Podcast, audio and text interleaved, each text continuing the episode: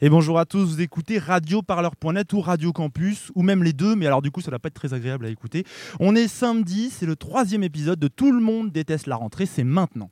L'actualité, c'est aussi la rentrée. Trouver le cartable idéal. Pour Thomas, 5 ans, c'est très sérieux. Adieu, grasse matinée et flânerie en bord de mer. À une semaine de la rentrée, vous angoissez déjà en pensant aux fournitures scolaires. Pas de panique. J'en ai marre. Eh oh Ça va pas bientôt finir, non? Pas de violence, c'est les vacances. Tout le monde déteste la rentrée. L'émission de l'université d'été solidaire citoyenne et rebelle des mouvements sociaux, tous les jours, en direct et en public à Grenoble. Tranquille les gars, on est là pour passer, c'est tout. Tranquille, c'est une bonne soirée. On est là pour vous, pour nous quoi, on est là pour tout le monde. Il y a une euh, jolie euh, marée populaire. euh, une lutte peut en cacher une autre, donc euh, c'est assez chouette ça. Faut essayer de faire monter une mobilisation. On peut pas tous venir tout le temps, mais on peut tous venir un peu. Et si on vient tous un peu, en fait, on peut tenir 24 heures sur 24. Oh non, mais allez boire un coup, je vous assure, hein, ça ira mieux. Une production Radio Campus Grenoble et Radio Parleur. Deux jours, deux jours déjà que tout s'anime ici à Grenoble. Hier, sur le campus de l'Université d'été des mouvements sociaux, on a entendu s'exprimer des femmes puissantes, des journalistes indépendants, des militants, des militantes passionnées. Alors, bonne nouvelle, ça recommence aujourd'hui, ce samedi, pour une dernière grosse journée de bouillonnement au cœur de toutes les luttes. Il y aura aussi dimanche, ce sera un peu plus léger. C'est au sein de cette ébullition que nous allons plonger ensemble pendant deux heures aujourd'hui. Alors, honneur euh, sur les sujets qu'on va développer, honneur au vieux, d'abord au vieux continent et à son Union européenne qui n'a jamais autant croulé sous le poids de ses 61 ans d'existence. Alors, accueil de merde des migrants, faiblesse économique face aux taxes américaines, incapacité à agir ensemble. L'UE est une vieille dame. Peut-on encore la faire sourire un peu? On verra ça avec nos invités dans un instant. Eux, c'est un logement pour tous qu'ils défendent. Ça fait presque 30 ans que ça dure. L'association Droit au logement sera avec nous. On va se pencher sur un phénomène inquiétant, la financiarisation de nos habitats. Enfin, à 13h23 environ, on parlera d'une réussite. Les coopératives, les entreprises, les constructions communes se multiplient en France et ailleurs. Alors c'est une bonne nouvelle, clairement. Mais comment aller plus loin, faire plus ensemble? Comment aussi apprendre aux gens à connaître ces coopératives? On en débattra ici en plateau. Des belles rencontres à venir, accompagnées comme toujours par le travail de nos reporters. Nous serons avec le tour Alternativa qui est arrivé hier à Grenoble. On s'offrira aussi un moment geek pour mieux protéger nos échanges, nos messages sur Internet. Et on visitera même un squat de Grenoble. Tout ça et plus encore, c'est pendant deux heures. C'est Tout le monde déteste la rentrée et c'est sur Radio Parleur et Radio Campus. C'est une réalité solidaire, citoyenne et rebelle des mouvements sociaux et citoyens. Mais bon, on va pas la faire. Tout le monde déteste la rentrée. L'émission de l'université d'été solidaire citoyenne et rebelle des mouvements sociaux. Une production Radio Campus Grenoble et Radio Parleur. Parce qu'il vaut mieux être belle et rebelle que moche et remoche. Ouais, voilà, j'en parlais.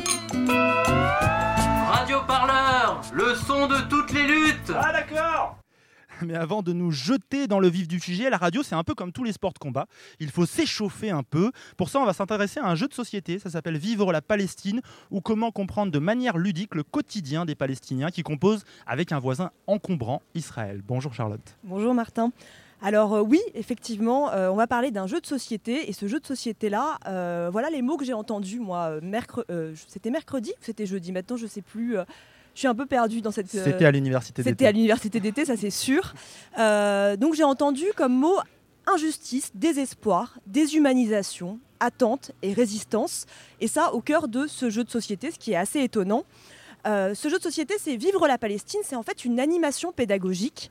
Il y avait une trentaine de participants qui se sont réunis euh, pour euh, euh, cet atelier organisé par la plateforme des ONG françaises pour la Palestine et l'association France-Palestine Solidarité. Les règles du jeu 4 à 6 joueurs autour de 5 plateaux thématiques, des cartes de la Cisjordanie et de Gaza, d'Israël et du Liban, des pions, des puzzles et des cartes. Chaque joueur se voit remettre une carte d'identité, une fiche de renseignement très détaillée sur sa famille, son passé, ainsi qu'une mission à réaliser en 50 minutes. Donc moi, au bout d'une minute ou deux de jeu, j'ai bien voulu savoir ce qui se passait. Et donc je suis allée voir les danseurs de Dapké et les pêcheurs de Gaza. On les écoute. Euh, bah, on est tous en fait, on fait tous partie d'une troupe en fait. euh, en fait, les cinq personnages partent d'une ville différente et on essaie de tous se rendre en même temps au même endroit, euh, qui est dans le sud de la de la Cisjordanie. Qu'est-ce qui se passe en fait? Vous avez des personnages qui sont bloqués?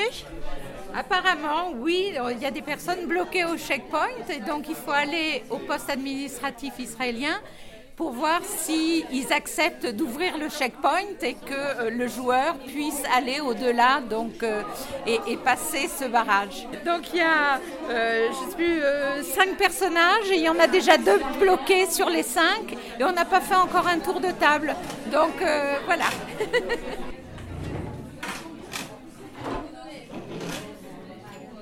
On est plusieurs familles de pêcheurs qui habitons tous dans le même camp. Et donc en fait l'enjeu c'est de pouvoir réussir à pêcher suffisamment de poissons. euh, sachant que là du coup ils étaient dans la zone jaune. Euh, ils viennent de se faire remonter les bretelles par euh, l'armée israélienne j'imagine, hein, je sais pas. Ils sont embêtés parce qu'apparemment ils n'avaient pas le justificatif pour leur bateau, le justificatif de propriété du bateau. On se rend compte qu'en fait effectivement ça... C'est pas simple, voilà, parce qu'ils étaient dans la zone jaune qui est la zone interdite. Mais où il y a peut-être plus de poissons aussi. Donc le jeu est conçu à partir de témoignages de Palestiniens, d'Israéliens, ainsi que de comptes rendus d'ONG et des Nations Unies. Et c'est en cela que c'est vraiment très didactique. Dès les premières minutes du jeu, les participants s'entassent littéralement au poste administratif israélien. Ils font la queue et on a vraiment le sentiment que les ennuis commencent pour eux. Laetitia de la plateforme des ONG françaises pour la Palestine joue le rôle d'un membre du bureau administratif. Elle nous explique le rôle de ce bureau israélien qui régit les territoires occupés. Bonjour, je m'appelle Laetitia, je travaille pour la plateforme des ONG françaises pour la Palestine. Euh, donc euh, moi, mon rôle euh, ici, c'est de, de gérer le poste administratif israélien. Donc on représente la COGAT, qui est la COGAT israélienne, c'est l'administration civile israélienne pour les territoires palestiniens.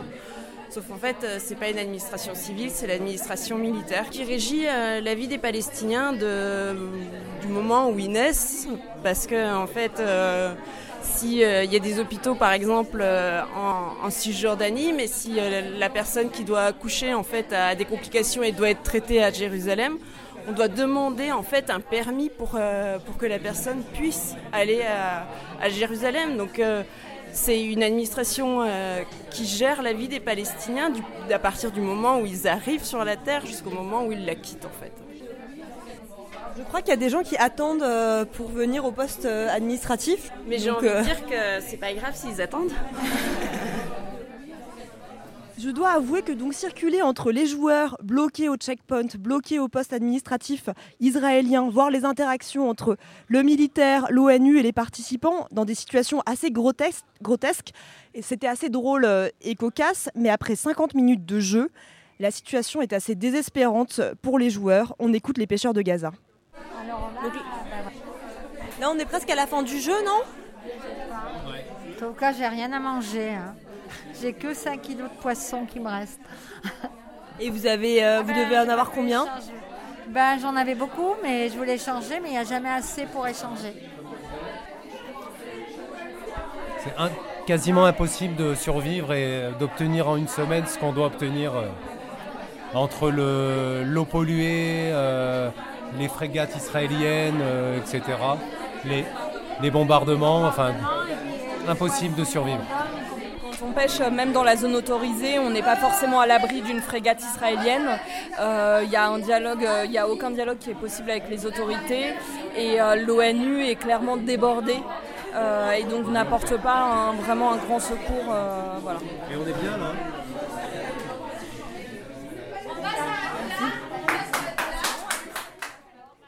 Bateaux réquisitionnés, champs coupés en deux par des checkpoints, villages rasés, la vie des Palestiniens est loin d'être un jeu dans lequel toutes les parties ont les mêmes cartes en main. À l'heure où la solidarité avec les Palestiniens est criminalisée, l'antisémitisme instrumentalisé, cette animation pédagogique est une bonne porte d'entrée pour se confronter aux réalités quotidiennes de la région. Un jeu que vous pouvez donc commander dès à présent sur le site plateforme-palestine.org. Merci beaucoup Charlotte pour ce compte-rendu de ce jeu à suivre. Moi, j'aime pas la rentrée. Est-ce que les vacances, c'est mieux À la rentrée, il n'y a plus les apéros et les apéros, C'est rigolo. c'est rigolo. Test de la rentrée, l'émission de l'université d'été, solidaire, citoyenne et rebelle des mouvements sociaux à Grenoble. C'est peut-être, euh, C'est peut-être un sujet que vous débattez parfois à l'apéro, mais que faire de l'Europe? La question se pose un peu en ce moment. Presque quelque part avec inquiétude, mais aussi avec bienveillance, un peu comme un enfant qu'on n'arriverait plus à aider à l'école. Depuis la crise financière de 2008, l'Union européenne ne paraît pas avoir tiré les leçons qui s'imposaient en matière économique. Alors nous voici maintenant plus que jamais face à une sorte de fédéralisme autoritaire qui a fait de l'austérité son dogme, mais qui semble incapable d'affronter la moindre tempête. Le Royaume-Uni prend le large, euh, elle rejette les personnes migrantes à la mer, elle amène les extrêmes droites au pouvoir. Que faire de l'Europe? Que faire de l'UE On va en parler avec nos invités. Catherine Samari, bonjour. Bonjour. Membre d'Attaque, économiste, vous avez publié notamment Construire l'espace politique européen dans Or contre l'Union. Voilà, bon, bon sujet contre l'Union européenne. Nous sommes aussi avec Pierre Calfa, bonjour. Bonjour. Syndicaliste, vous avez fait partie du Conseil économique et social européen. Non, pas du Conseil économique, social et environnemental en France. En France, toutes mes excuses, c'est une erreur de ma part. Donc du Conseil en France, bien sûr. Et vous êtes, ça je vais avoir bon, président de la Fondation Copernic.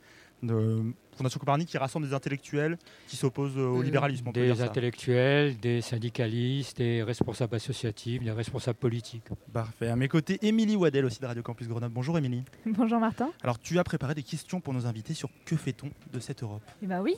Et euh, que fait-on de cette Europe avec les prochaines euh, échéances? La prochaine échéance, puisque l'année prochaine, c'est les élections européennes. Et avant chaque élection européenne, c'est toujours le même discours que euh, les citoyens euh, européens entendent. On promet une harmonisation des législations en Europe pour notamment éviter le dumping social. Mais pourquoi est-ce que c'est si dur d'harmoniser les réglementations en matière d'économie en vigueur dans les différents États membres finalement? Peut-être Catherine Samari pour commencer? Bon, écoutez, d'abord, euh, la question est qu'il n'y a pas d'une part de, de leçons tirées de l'économie par euh, les dirigeants euh, européens, tout simplement parce qu'il y a des orientations différentes en économie et parmi les économistes, et qu'il y a des intérêts euh, sociaux et politiques euh, euh, à défendre. Qu'est-ce qu'on sauve? Qu'est-ce qu'on protège? Qu'est-ce qu'on veut développer?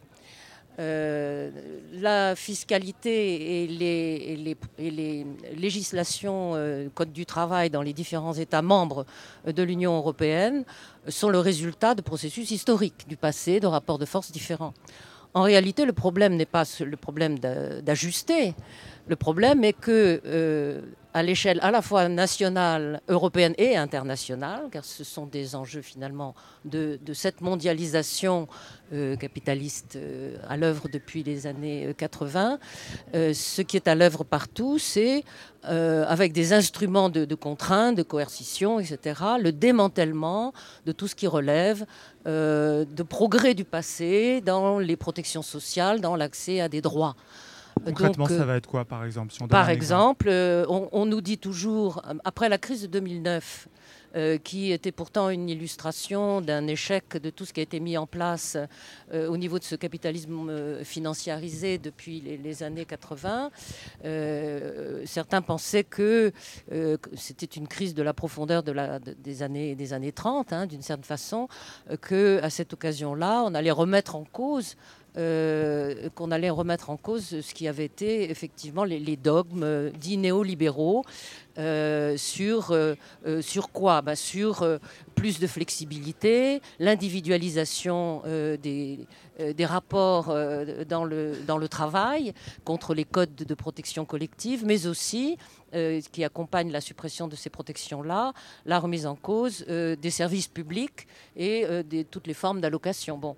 Or, la crise de 2009, non seulement n'a pas conduit à un renversement de ça vers ce que certains espéraient, un New Deal euh, vert, euh, in- in- incluant aussi les enjeux écologiques, mais au contraire une radicalisation des mêmes offensives. J'allais dire, on est resté sur la même voie, mais on a été non plus loin. La même voie, mais en disant, et c'est ce que, y compris Macron, euh, dans euh, le, détricotage du Code du travail en France, euh, nous dit, il y a une, soi-disant inefficacité parce qu'on n'a pas assez de euh, compétition, de concurrence, de flexibilité, euh, et euh, que euh, finalement il y a, euh, euh, ce sont les chômeurs qui sont finalement responsables par leur mentalité d'assister. Il y a trop de protection sociale, et c'est le même discours euh, qui nous est euh, seriné dans les écoles économiques libérales depuis maintenant des, années.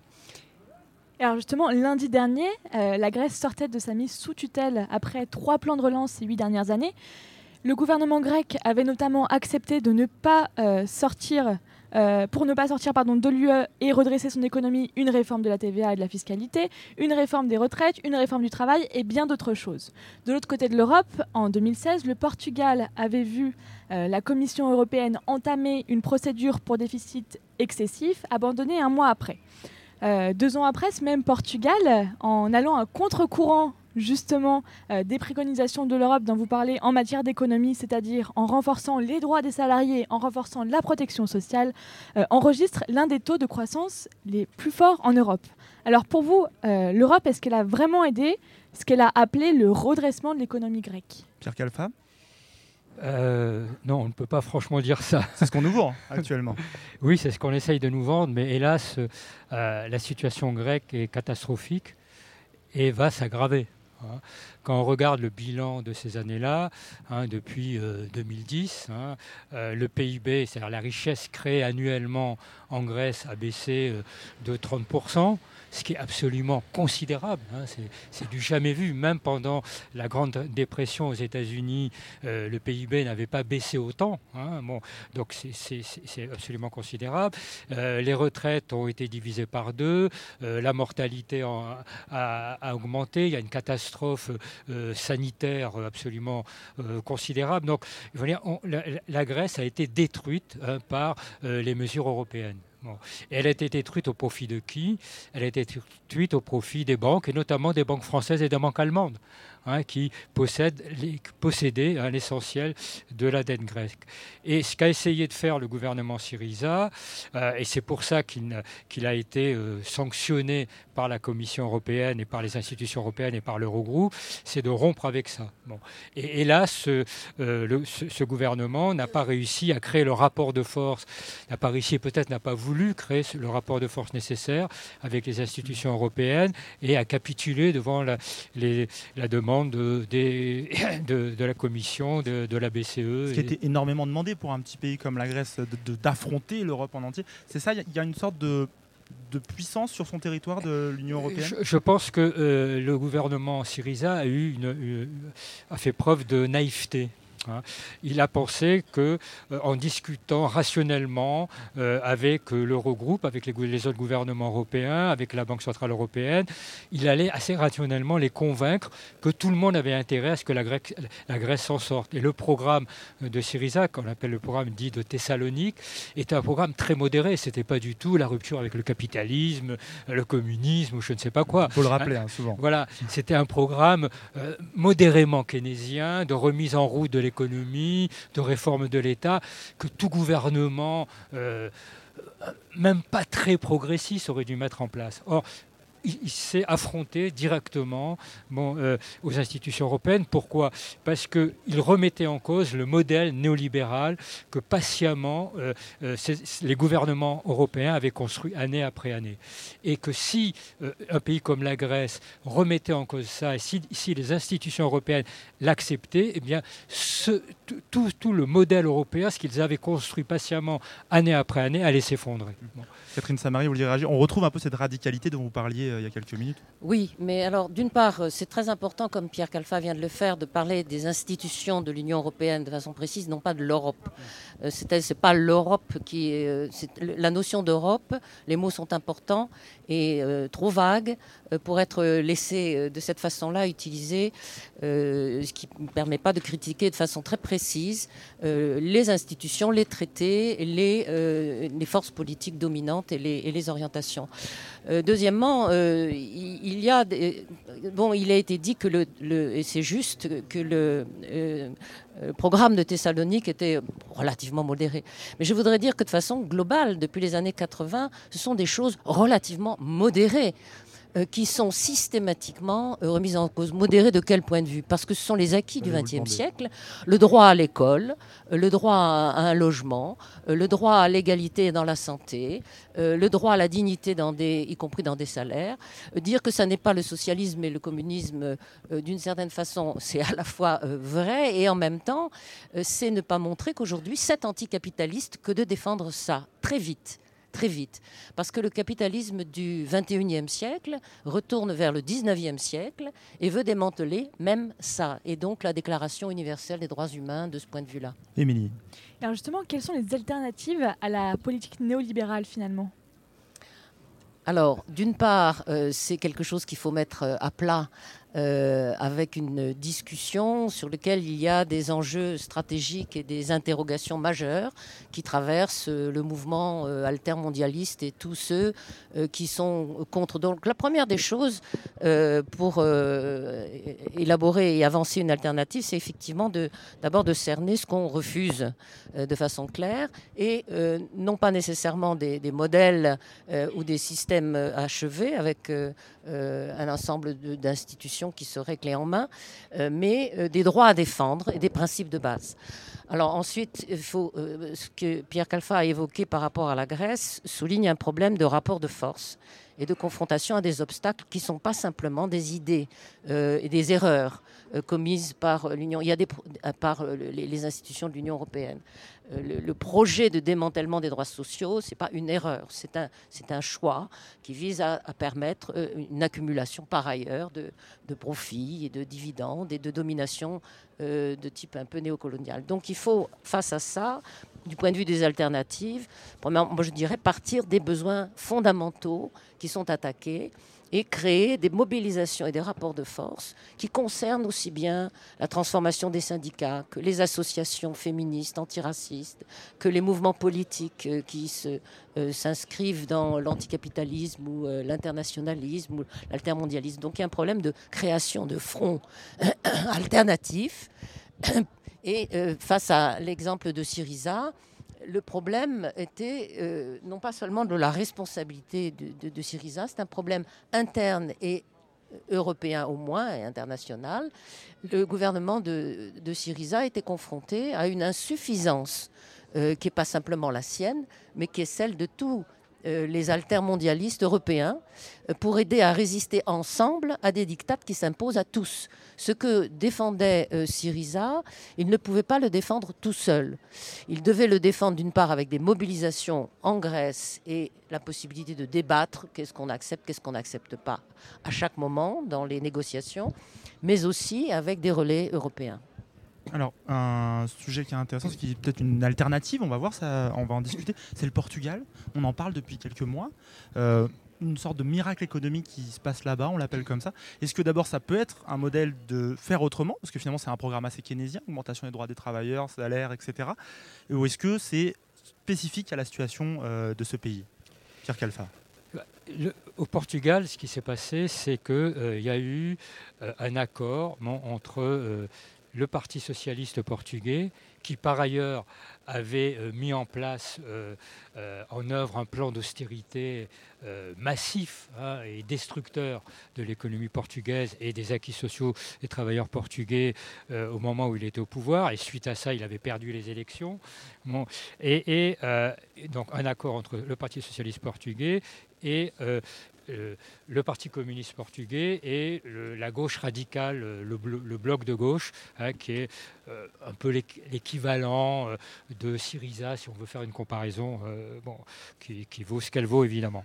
Bon, ni le Parti communiste portugais, ni le, bloc de gauche participent au gouvernement, mais soutiennent ce gouvernement à condition qu'ils appliquent hein, les mesures contenues dans l'accord qu'ils ont passé. Bon.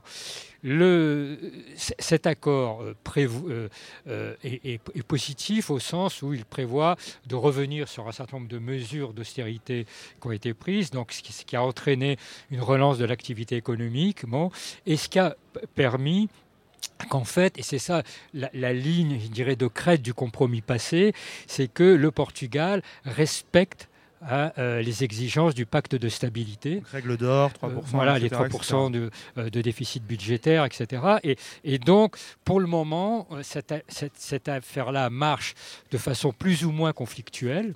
Hein. Combien de temps ça va durer Franchement, personne ne le sait. Et, tout ça va beaucoup dépendre hein, de la conjoncture économique générale, parce que le, Portugal est un pays euh, exportateur. Hein, euh, bon, dont une partie de la, dynamique économique est, liée à ses exportations.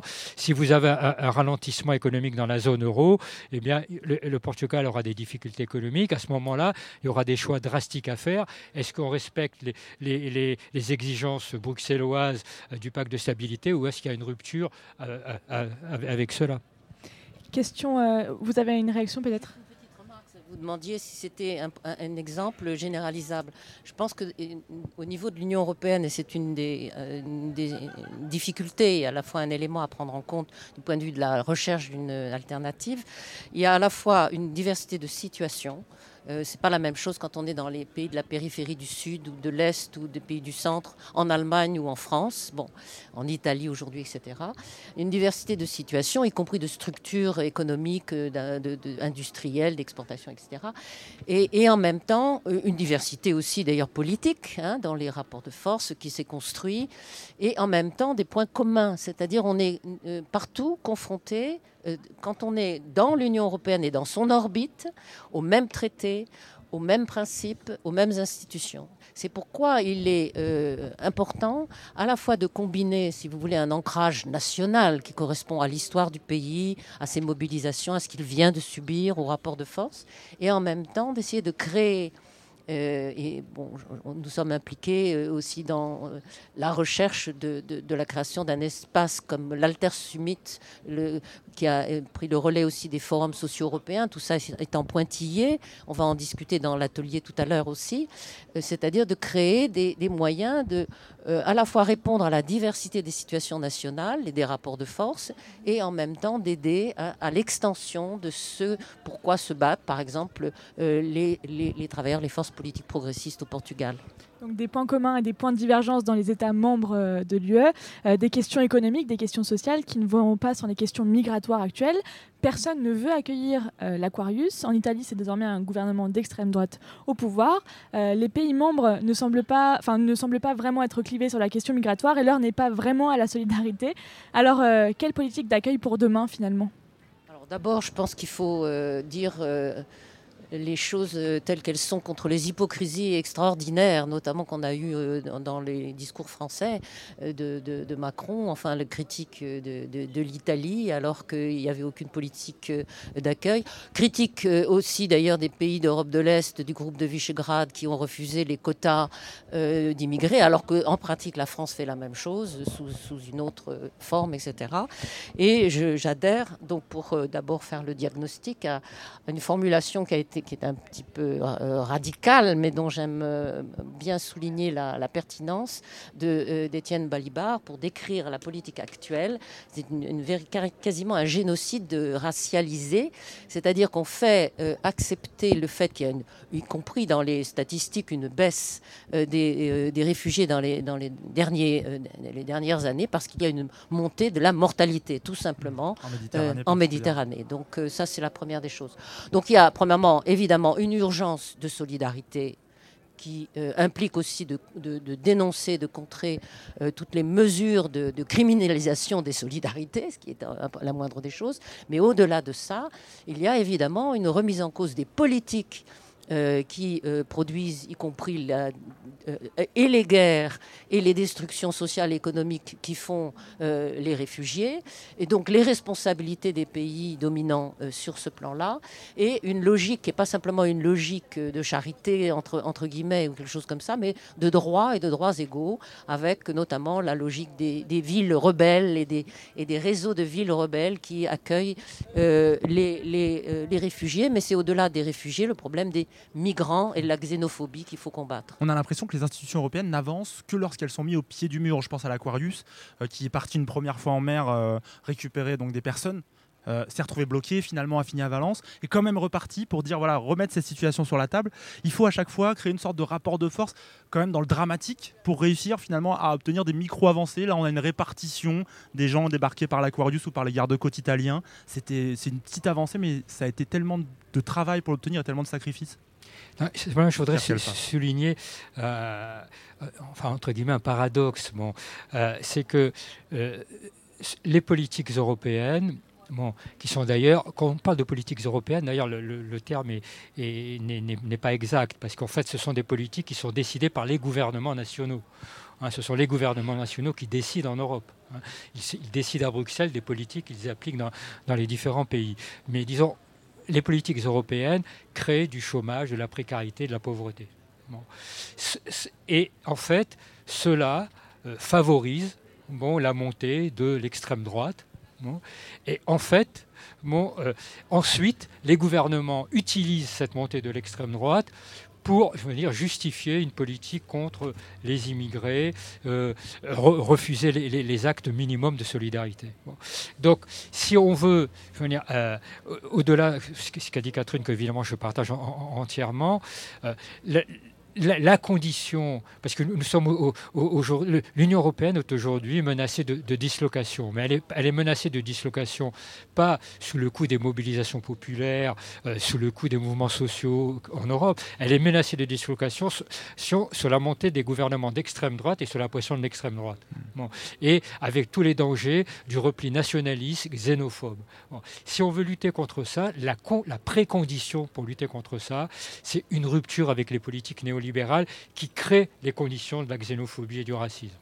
Et, et, donc, l'hypocrisie des gouvernements qui, qui, qui se plaignent euh, euh, de, et qui critiquent la, la, la montée de l'extrême droite, alors qu'eux-mêmes en créent les conditions est absolument insupportable. Catherine Samari, vous vouliez réagir? Oui, je voulais euh, aller dans ce sens en, en étendant la, la, question de, du racisme et de la xénophobie comme un enjeu stratégique mondialisé et qui est à la fois porté euh, par les politiques euh, néolibérales, comme cela vient d'être dit, mais aussi par ceux qui prétendent s'y opposer euh, sur des bases qui sont, comme ça s'est exprimé dans le Brexit, ou comme ça peut s'exprimer, ça s'est exprimé aux États-Unis avec Trump, soi-disant donc un protectionnisme ou un refus du, libéralisme, qui est en réalité les mêmes politiques économiques, mais pour les vrais États-Uniens, les vrais Grecs, les vrais euh, euh, euh, membres de la Grande-Bretagne ou de la France, etc. C'est-à-dire des politiques qui peuvent être d'ailleurs socialement protectrices éventuellement, c'est le cas dans certains cas, euh, euh, en, Hongrie ou autres, mais qui sont en même temps racistes et xénophobes. Le racisme étant lui-même, par exemple, le, cas de la Hongrie, euh, il a pu être tout un temps antisémite, et fondamentalement, l'islam est devenu le, la cible avec le terrorisme islamiste comme prétexte d'un rejet, d'une légitimation qui traverse y compris les courants de gauche et les courants altermondialistes euh, sur cette question-là, qui affaiblissent les résistances. Donc il faut s'emparer à bras-le-corps de cet enjeu. Il nous reste quelques minutes, euh, Catherine Samari, Pierre Calfa. Je voulais finir peut-être en essayant de, sortir de quelque chose de bonne nouvelle de cette discussion, parce qu'on a parlé euh, des problèmes avec dans la migration. L'Europe, enfin l'Europe, les institutions européennes n'arrivent pas à le gérer, l'économie, ça n'avance pas. C'est un tableau très noir qu'on dresse. y a-t-il une bonne nouvelle? Y a-t-il un espoir? Et c'est le titre de l'atelier dans lequel vous allez être ce soir. Que faire de l'Europe, du coup puisque ça reste mal. Pierre Calfa et après bah, je pense qu'il euh, faut la refonder. C'est-à-dire qu'un projet de gauche a, besoin de l'Europe.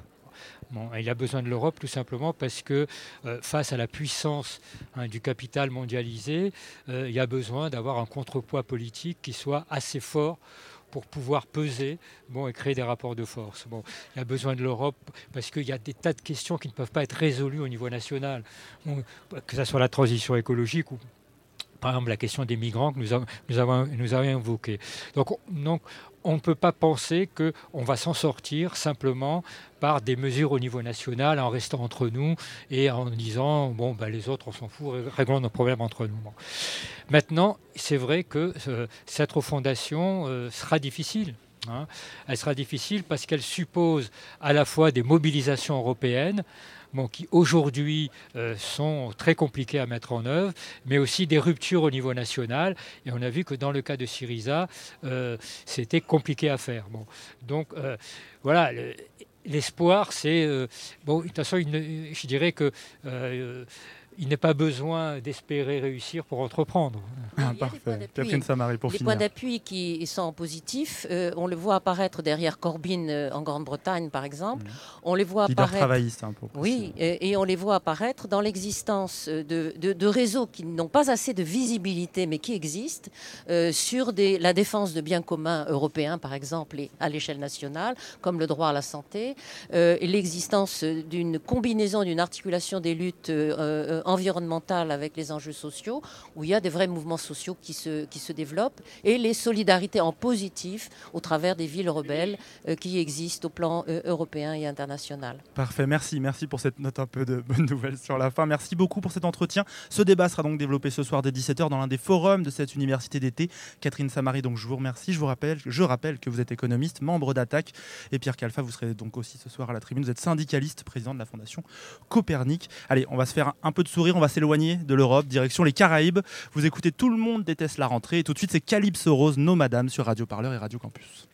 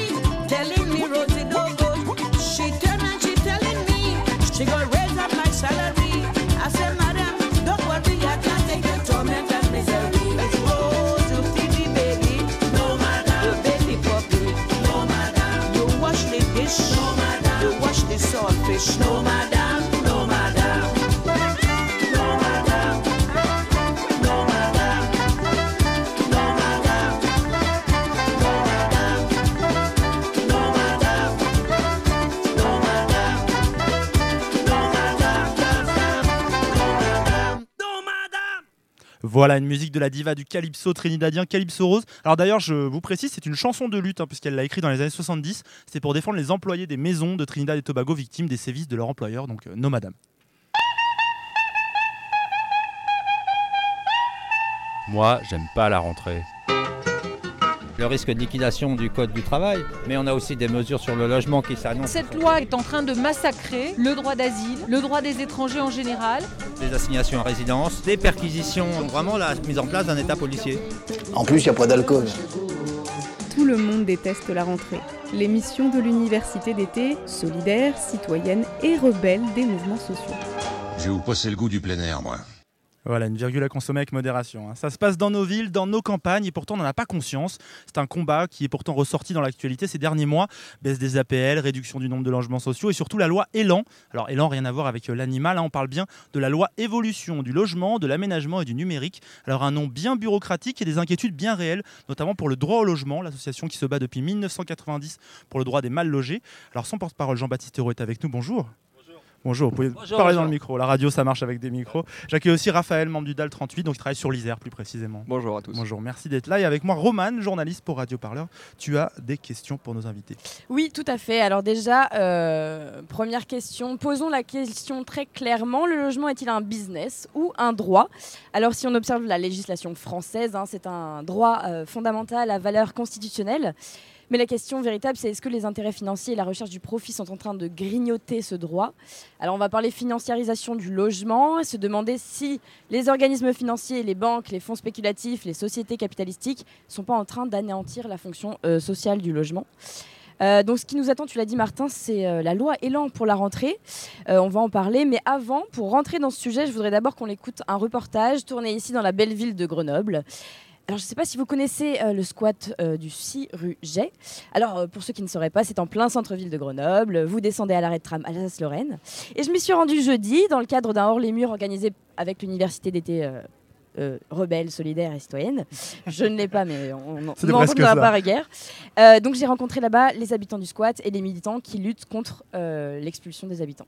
Euh, je m'appelle euh, Mohamed, j'habite, je viens de l'Algérie, euh, je suis un demandeur d'asile débouté. le lieu c'est Surugé, c'est un bâtiment de, c'est un, grand- bâtiment gigantesque.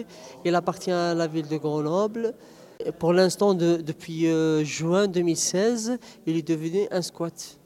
À l'Assemblée des mal logés, je me suis présenté parce qu'il y avait eu un problème de relogement. C'est un collectif qui euh, réunit et qui regroupe plusieurs euh, associations qui ont signé l'ouverture de, de ce lieu. Je, je vis depuis euh, juillet 2016. Et vous êtes combien d'habitants ici dans ce squat? Euh, on est 40.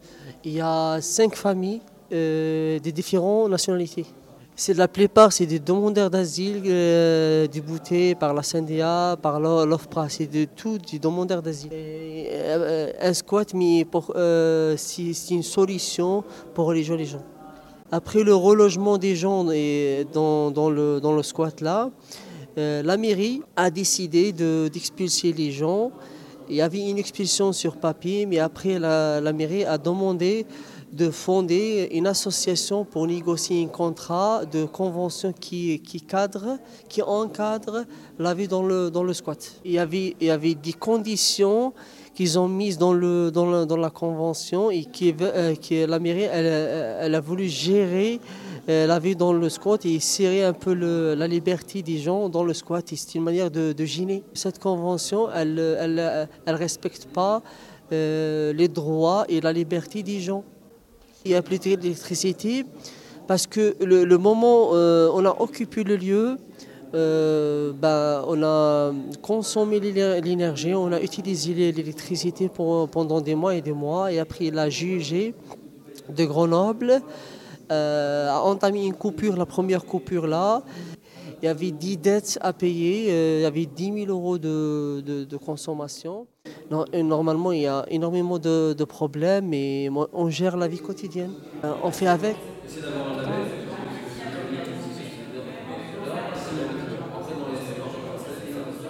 Je suis Raphaël, je suis militant au droit au logement depuis 4 ans. Donc là, on est au 6 rue c'est euh, à Grenoble, un bâtiment qui était vide et qui a été occupé euh, en 2016 par un collectif de personnes mal logées, euh, expulsées ou en situation d'expulsion, et euh, des associations dont, euh, dont le droit au logement. Donc c'est un bâtiment qui appartient à la mairie de Grenoble, euh, qui a été laissé vide quand, nous- quand nous sommes rentrés, donc qui est vide à peu près depuis, depuis 2012. C'est un ancien centre culturel donc, qui hébergeait beaucoup d'associations.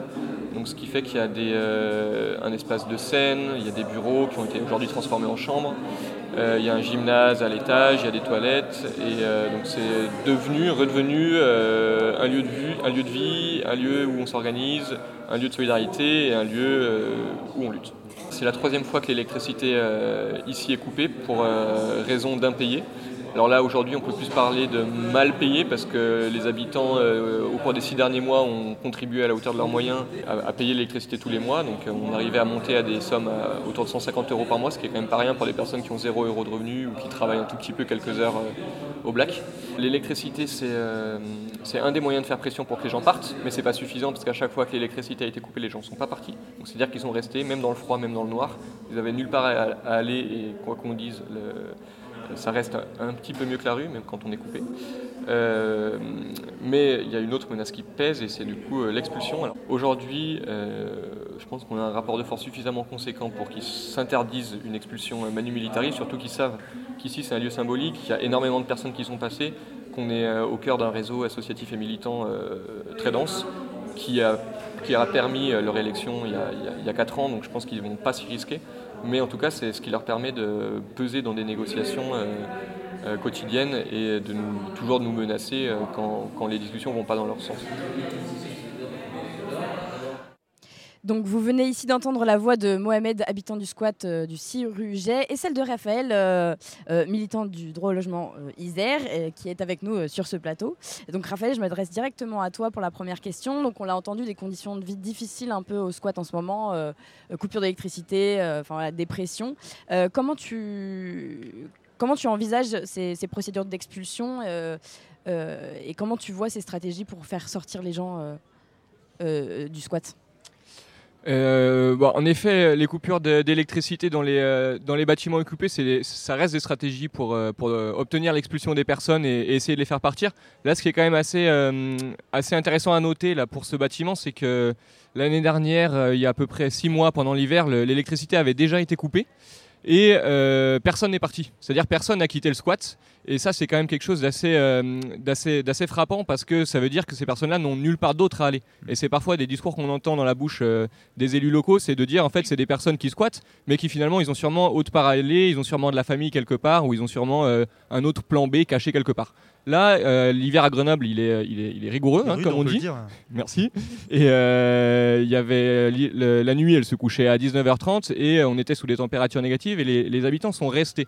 Donc ça, c'est quand même quelque chose d'assez euh, fort aussi et, euh, et assez significatif sur le fait que euh, malgré ces tentatives-là, euh, les expulsions n'ont pas lieu et les, habitants sont obligés de rester. Donc là, on est bien dans des logiques de survie quand même et pas dans des logiques de confort ou de je ne sais quoi d'autre. Euh, je profite un peu d'avoir la parole là pour, euh, pour expliquer que donc, cette interview elle, date d'avant-hier et, que le droit au logement et les familles qui, habitent là-bas ont décidé hier de mener une action d'occupation d'un local du fournisseur d'électricité local, donc GEG, dont la mairie de Grenoble est actionnaire majoritaire, pour protester contre la coupure, demander le rétablissement et demander un rendez-vous avec euh, Monsieur Vincent Fristo, qui est un élu local et En métropolitain. charge du logement, l'adjoint en charge du logement. Voilà, et au- à la métro en charge de l'énergie. Donc euh, on, a- on était un peu sur le bon truc. Euh, et euh, donc voilà, pour obtenir un accord pour le paiement des fluides, parce que nous pensons que euh, ce ne sont pas les personnes qui sont dans un squat qui doivent payer l'électricité. Déjà, ces personnes-là, elles doivent être logées par l'État. Elles, ne devraient pas se retrouver euh, à la rue ou dans un squat. Donc on est sur des responsabilités qui appartiennent à l'État. Et en plus de ça, euh, on ne devrait pas en plus leur demander de payer les fluides alors qu'elles sont déjà victimes d'un manquement à la loi. Mais ce que j'aimerais juste euh, comprendre, c'est que tu dis, euh, enfin, ce que tu dis, c'est que voilà, l'État a pour mission de, loger ces personnes qui sont en urgence. Euh, mais j'aimerais, puisqu'on parle financiarisation du logement, j'aimerais juste comprendre la logique et comment tu le perçois.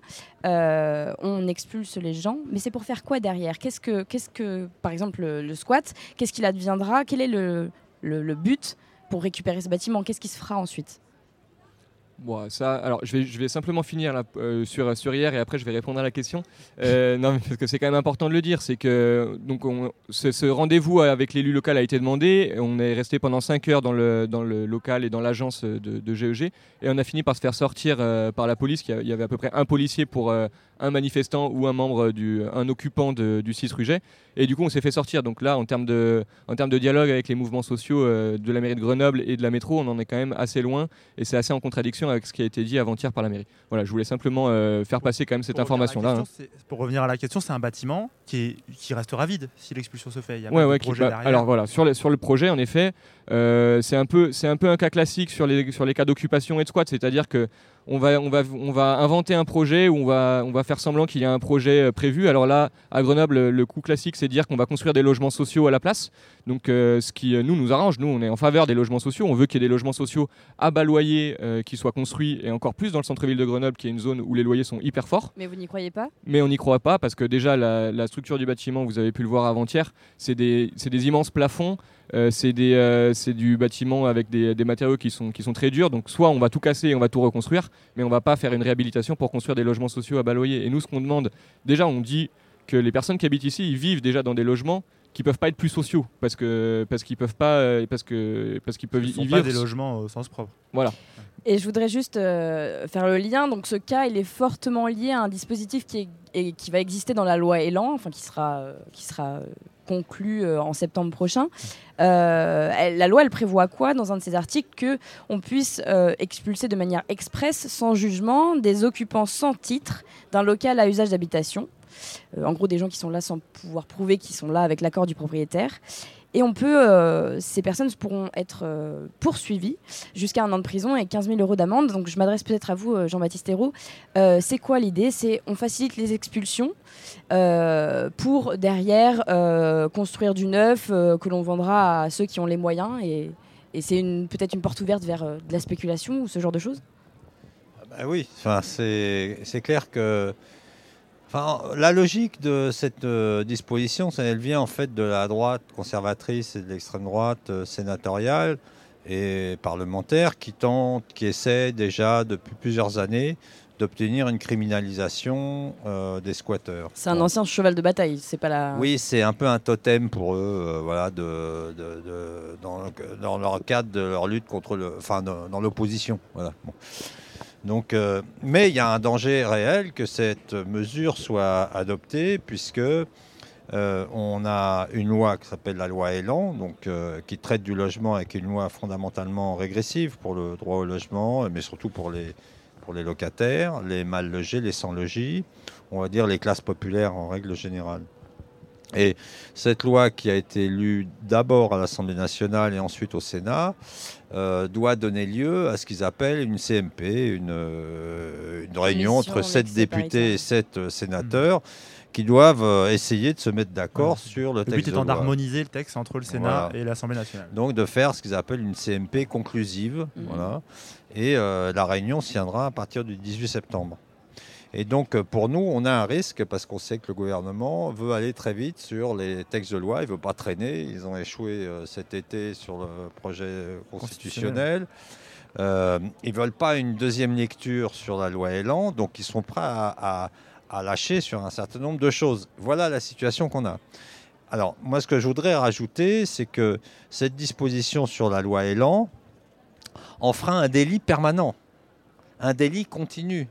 C'est-à-dire que les gens qui squattent aujourd'hui seront sous le coup de cette nouvelle disposition si jamais elle était adoptée. C'est rétroactif. Ça touche même des gens déjà. C'est un délit permanent. C'est-à-dire, tu es dans un local d'habitation sans l'autorisation du locataire. C'est ce qu'ils appelleraient une voie de fait. Donc, voie de fait. Vous y êtes là sans que je vous ai donné l'autorisation. Je vais porter plainte contre vous au commissariat. Et à partir de là, le commissariat euh, saisit le parquet. Et le parquet peut lancer des poursuites. Donc, ça, c'est une chose. La deuxième chose, c'est que le, parquet peut demander, ou la police, le propriétaire peut demander, pardon, au, au- au préfet d'expulser dans un délai de 48 heures, sans jugement, les occupants.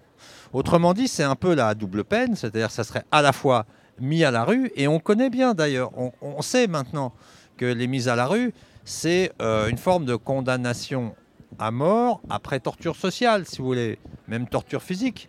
C'est, c'est-à-dire que quand on vit la vie dans la rue, c'est 15 ans d'espérance de vie. 15 ans d'espérance de vie.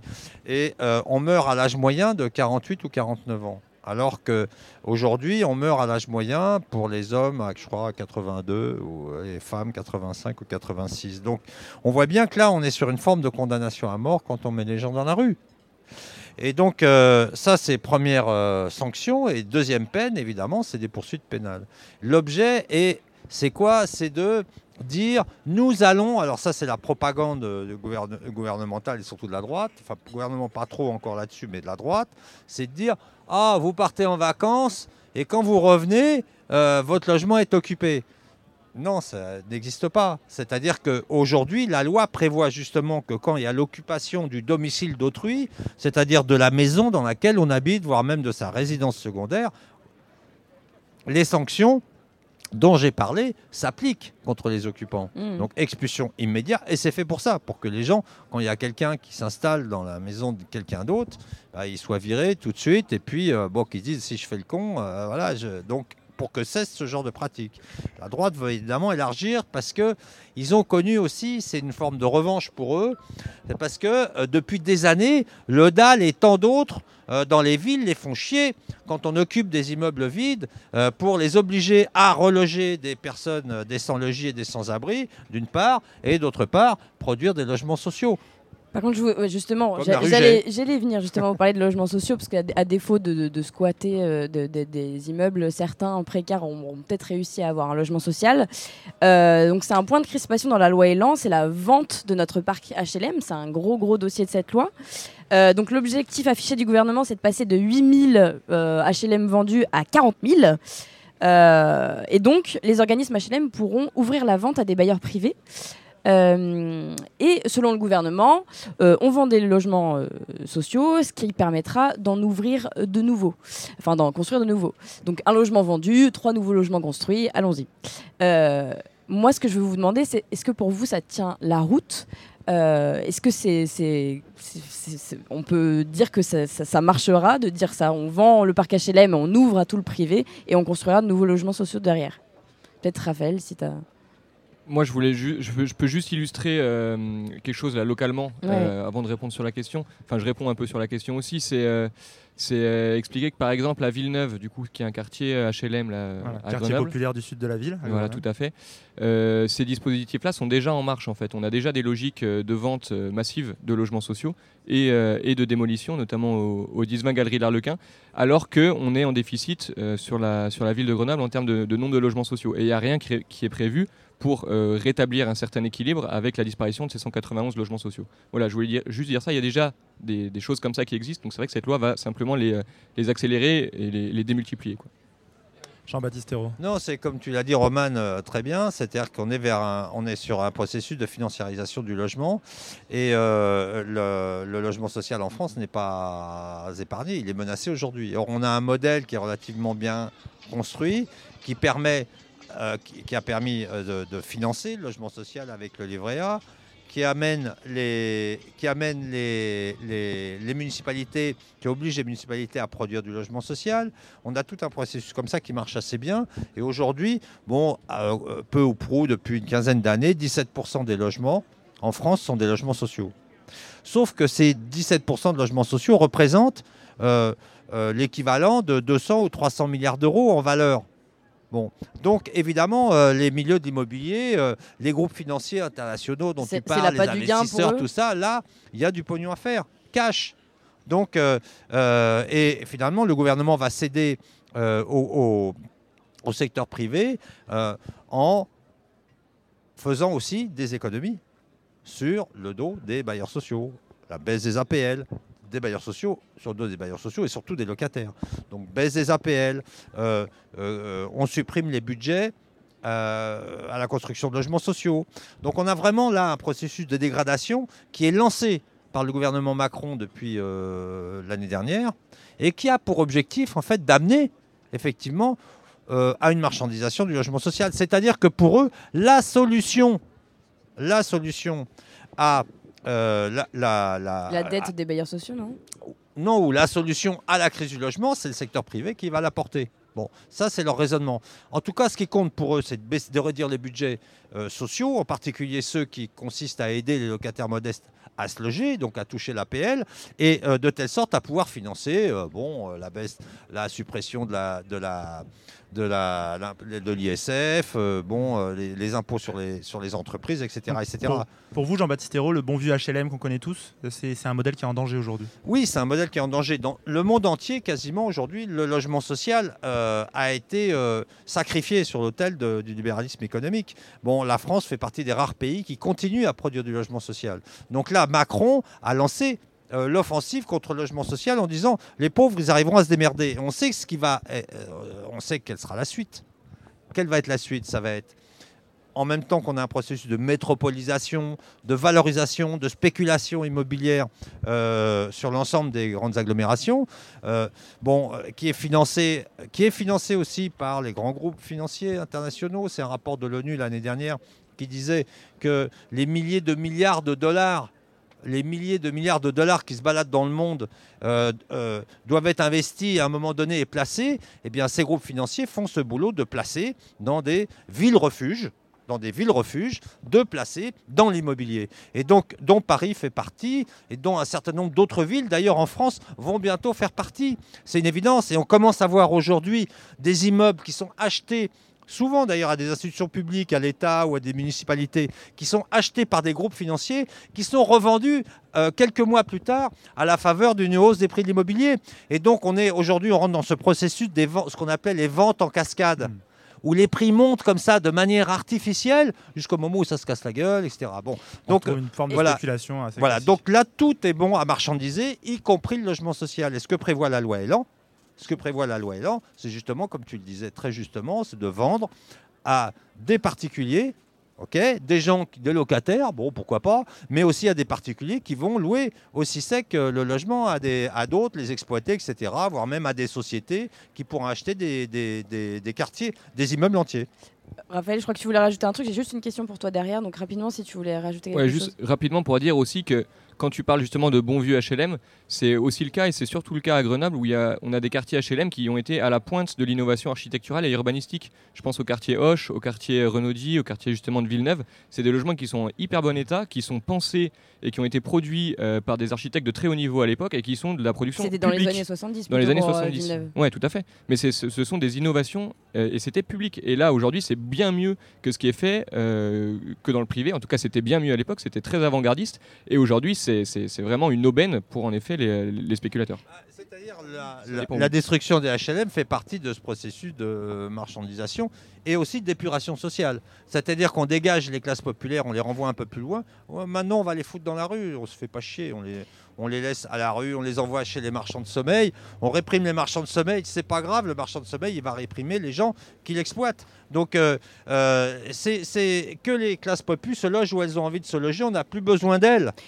On n'a plus besoin d'elles dans l'appareil de production aujourd'hui. Il y a un petit côté comme ça, c'est-à-dire maintenant cassez-vous, euh, on ne veut plus vous voir. Voilà. Je, je voudrais juste euh, rebondir sur autre chose, parce qu'on avait dit en arrivant sur ce plateau qu'on essayerait d'être euh, un petit peu positif. Euh, je voudrais savoir, je- peut-être m'adresse à toi, Raphaël, euh, au niveau local, est-ce qu'il y a des modèles qu'on pourrait opposer à ce système, une, je sais pas, une gestion commune du logement qui serait pas soumis à cette spéculation et qui, qui, qui renvoie les plus pauvres euh, beaucoup plus loin. Est-ce qu'il y, a- y des modèles qui battre, existent qui sont... Oui, il faut se battre. Non, mais est-ce qu'il y a des modèles paye. autres? Est-ce qu'il existe des alternatives autres, des, des gestions communes de logement Euh, non, je vais faire la, même réponse que Jean-Baptiste Hérault. Il y a peut-être deux, trois alternatives, Mhm. mais qui sont hyper confidentielles actuellement. Et, et nous, au DAL, on dit qu'il faut loger les classes populaires. Et pour loger les classes populaires, il faut une action publique et une action volontaire qui soit forte. Et du coup, il faut se battre pour défendre les HLM, pour euh, augmenter la production. C'est pas une construction, par exemple, on pense aux habitats participatifs, etc. Ça, Ça ne suffira pas. ça reste confidentiel et ça reste pour l'instant réservé à des personnes dont les, dont les revenus sont suffisants. Nous, on a des Non, locataires. L'habitat participatif n'est pas à l'honneur. Enfin, je veux dire, Oui, c'est les promoteurs et les groupes financiers qui s'occupent du logement. Et, euh, de la spéculation foncière, immobilière et tout le Bataclan. Non, je pense que sur la question de l'habitat, on a du potentiel en termes de mobilisation dans les quartiers populaires et euh, centraux et dans les quartiers populaires HLM. Et même aujourd'hui, les classes moyennes, les enfants de classe moyenne et tout commencent à être touchés. Donc euh, bon, je pense que c'est pas. On a eu des belles luttes en France sur ces questions du logement. Il y a des perspectives. Parfait. Roman, Et on, et on dernière gagne les, luttes de terrain, on peut Je, les gagner. je vous coupe parce que je voudrais faire une petite dernière question euh, rapide, rapide, euh, et après on enchaîne. Après, je m'énerve, Euh, J'aimerais juste qu'on parle de deux petits mots sur le bail mobilité. Euh, je m'adresse à vous, Jean-Baptiste Hérault, mais vous m'aviez parlé d'une génération valise. Est-ce que vous pouvez juste expliciter cette expression que personnellement j'aime bien, donc je voulais emprunter Ah. Mais est-ce que vous- en, en très peu de temps, est-ce que vous pouvez nous, nous, nous expliquer ce bail mobilité, cette génération valise Qu'est-ce que c'est? Bah, les jeunes, là, euh, c'est la mobilité, c'est la classe, quoi. On prend l'avion, on prend le train, euh, et on se balade avec sa petite valise, on prend le métro, et voire même on prend ses petites godasses. Ça va être de plus en plus, on prend ses petites godasses parce que les transports commencent à être privatisés aussi, les prix vont monter. Et en termes de Donc, logement bah, En termes de logement, c'est le bail précarité. Super bail de 1 mois à 8 mois. Pas plus de 8 mois, parce que tu comprends, les 4 mois qui restent dans l'année, doivent servir euh, pour Airbnb et consorts. Parce que bon, on limite quand même la location touristique à 4 mois dans l'année. Ouais, mais ils font quoi? Qu'est-ce que je vais faire moi avec mon logement? J'achète un logement. C'est pas pour le laisser vide pendant 8 mois. T'inquiète, mon gars, j'ai une solution. Tu vas te foutre des jeunes, des étudiants là, euh, bon, et puis tu les dégages quand tu as besoin de louer.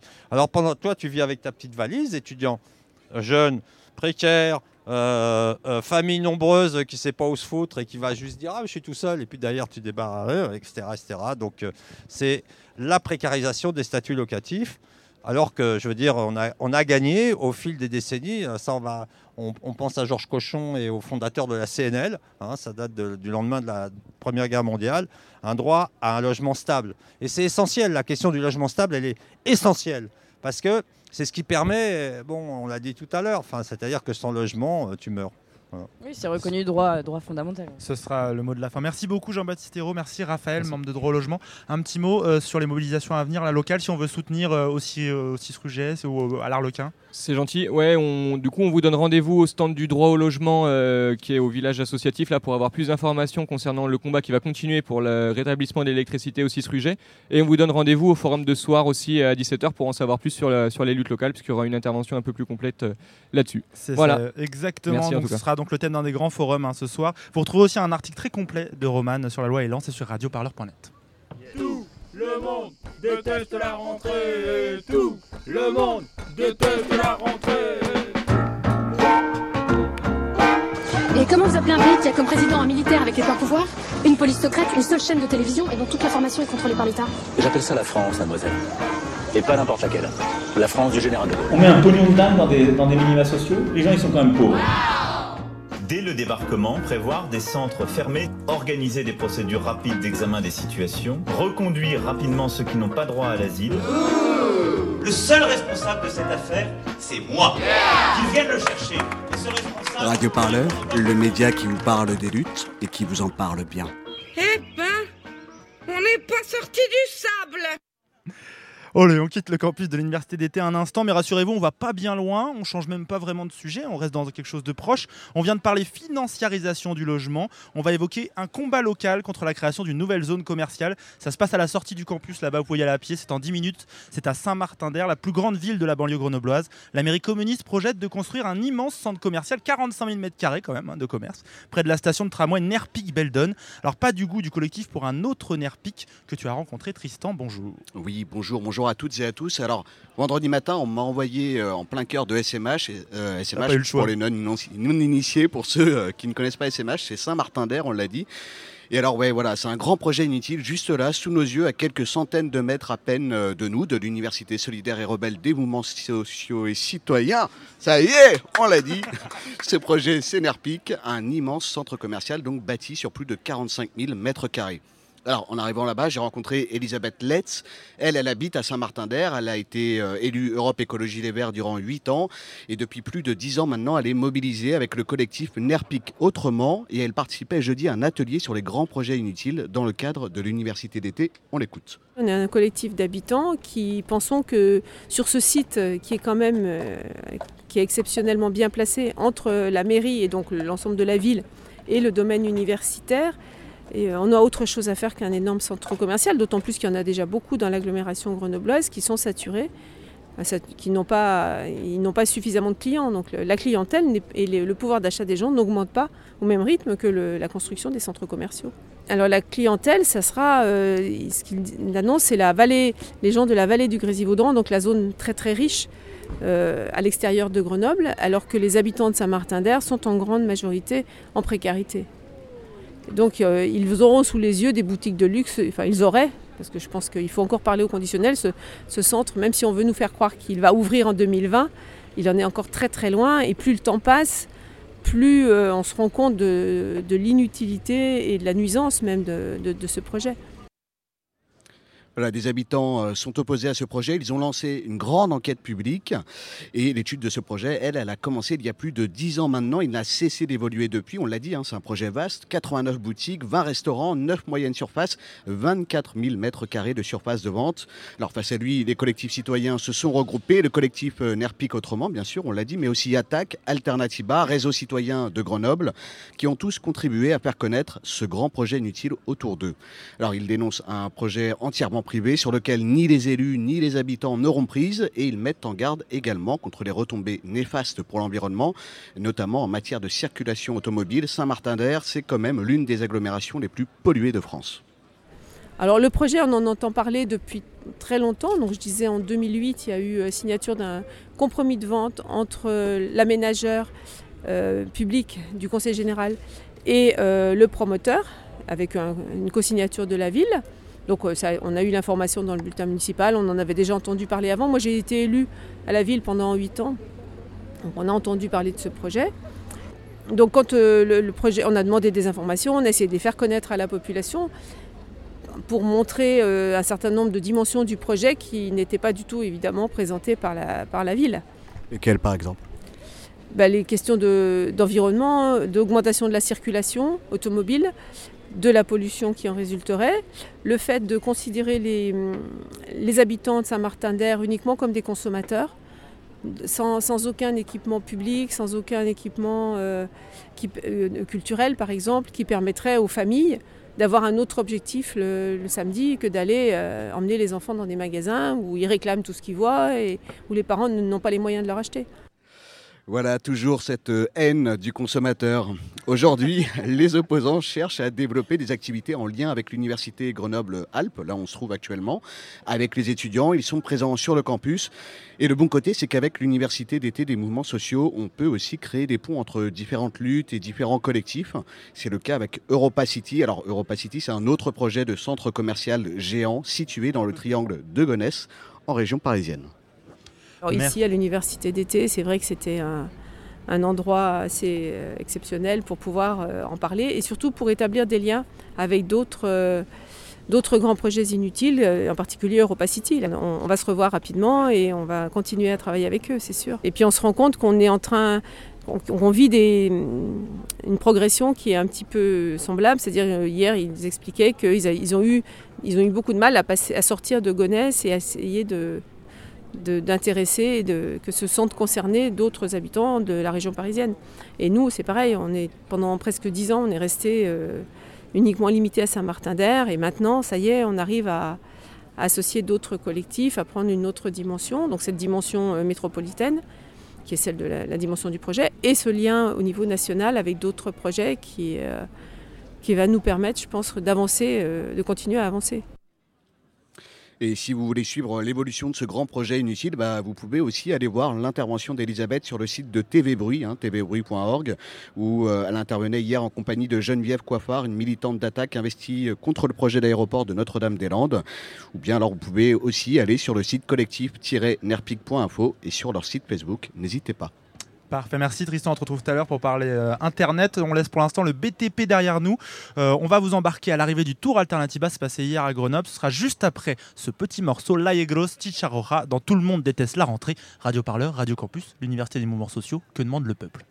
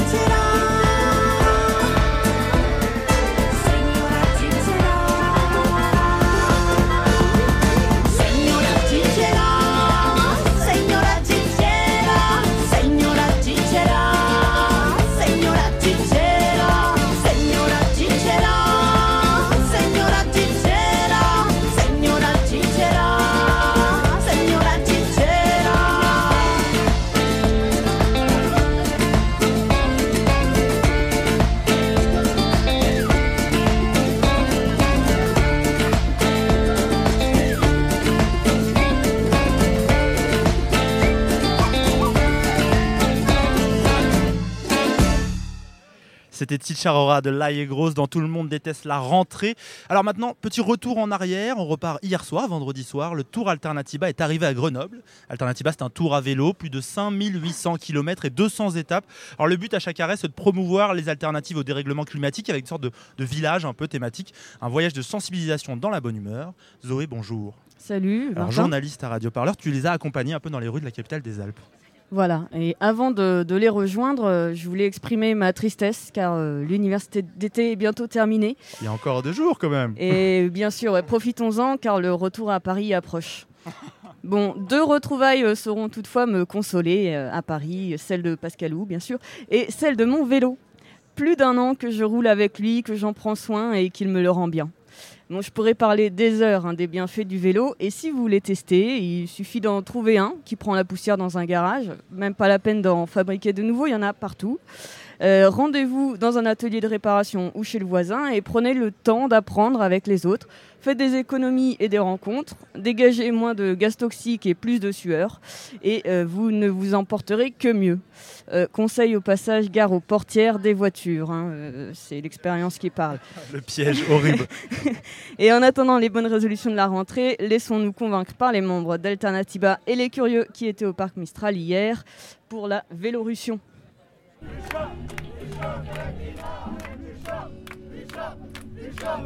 Qu'est-ce que tu es venu faire ici? Euh, je suis venu voir ici, mais il y a plein de monde. Euh, je crois qu'ils qu'ils font le tour de la ville entière. J'ai envie de faire, mais j'ai pas le droit. Mais en fait, c'est bien. Il y a un concert, ils ont à manger, c'est bien. Je vous, je vous invite tous à venir. Je vous conseille. Et tu sais pour euh, quelle occasion euh, il se passe ça aujourd'hui euh, ici? C'est madame, messieurs, mais je euh, pour quelle occasion? Et euh, qu'est-ce que tu vois sur tous les t-shirts? Attendez, je crois que c'était écrit. Attention. Non. Tour alternative. Ce que ça veut dire quoi?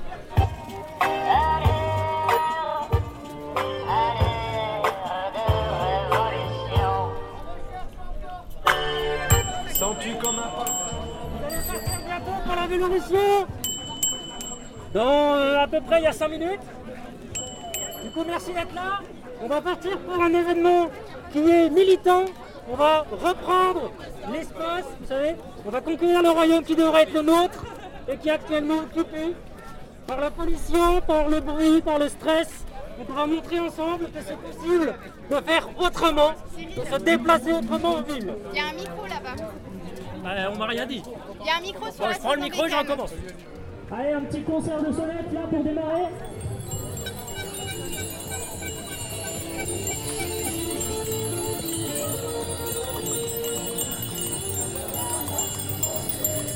« 135 vélorussionnaires. euh. C'est tout? Ah ouais? Vous en avez eu combien vous? Attends, attends. Il en reste une dizaine encore. Je dirais plus ou moins 150, pifométriquement. Les passagers en fait à l'intérieur des, des... la grande 168. Ah, parce que parfois il y avait euh, J'ai un- dû compter la un police. bébé avec. euh, Alors euh, salut, est-ce que tu peux te présenter en deux mots? Moi, je suis Jean-Luc Mesmin, je suis euh, réparateur de vélos ambulants euh, et c'est ma société, c'est Bicyclo Presto. Et du coup, euh, question technique, euh, qu'est-ce qu'il faut euh, pour qu'un vélo fonctionne? Des mollets. Les mollets comment? Bah, des mollets standards avec un peu de volonté et surtout un bon développement. Comme ça, si tu mets des petits développements, tu montes n'importe quelle côte à ton rythme. Et euh, sur le vélo lui-même? Bah, faut aussi un guidon et des freins. Important les freins, à la fois pour s'arrêter avant les voitures et pour tourner quand, la roue, enfin, quand la route tourne. Après, des pneus gonflés, c'est mieux.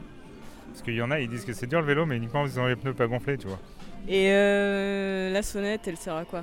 Il y en a une petite pour avertir.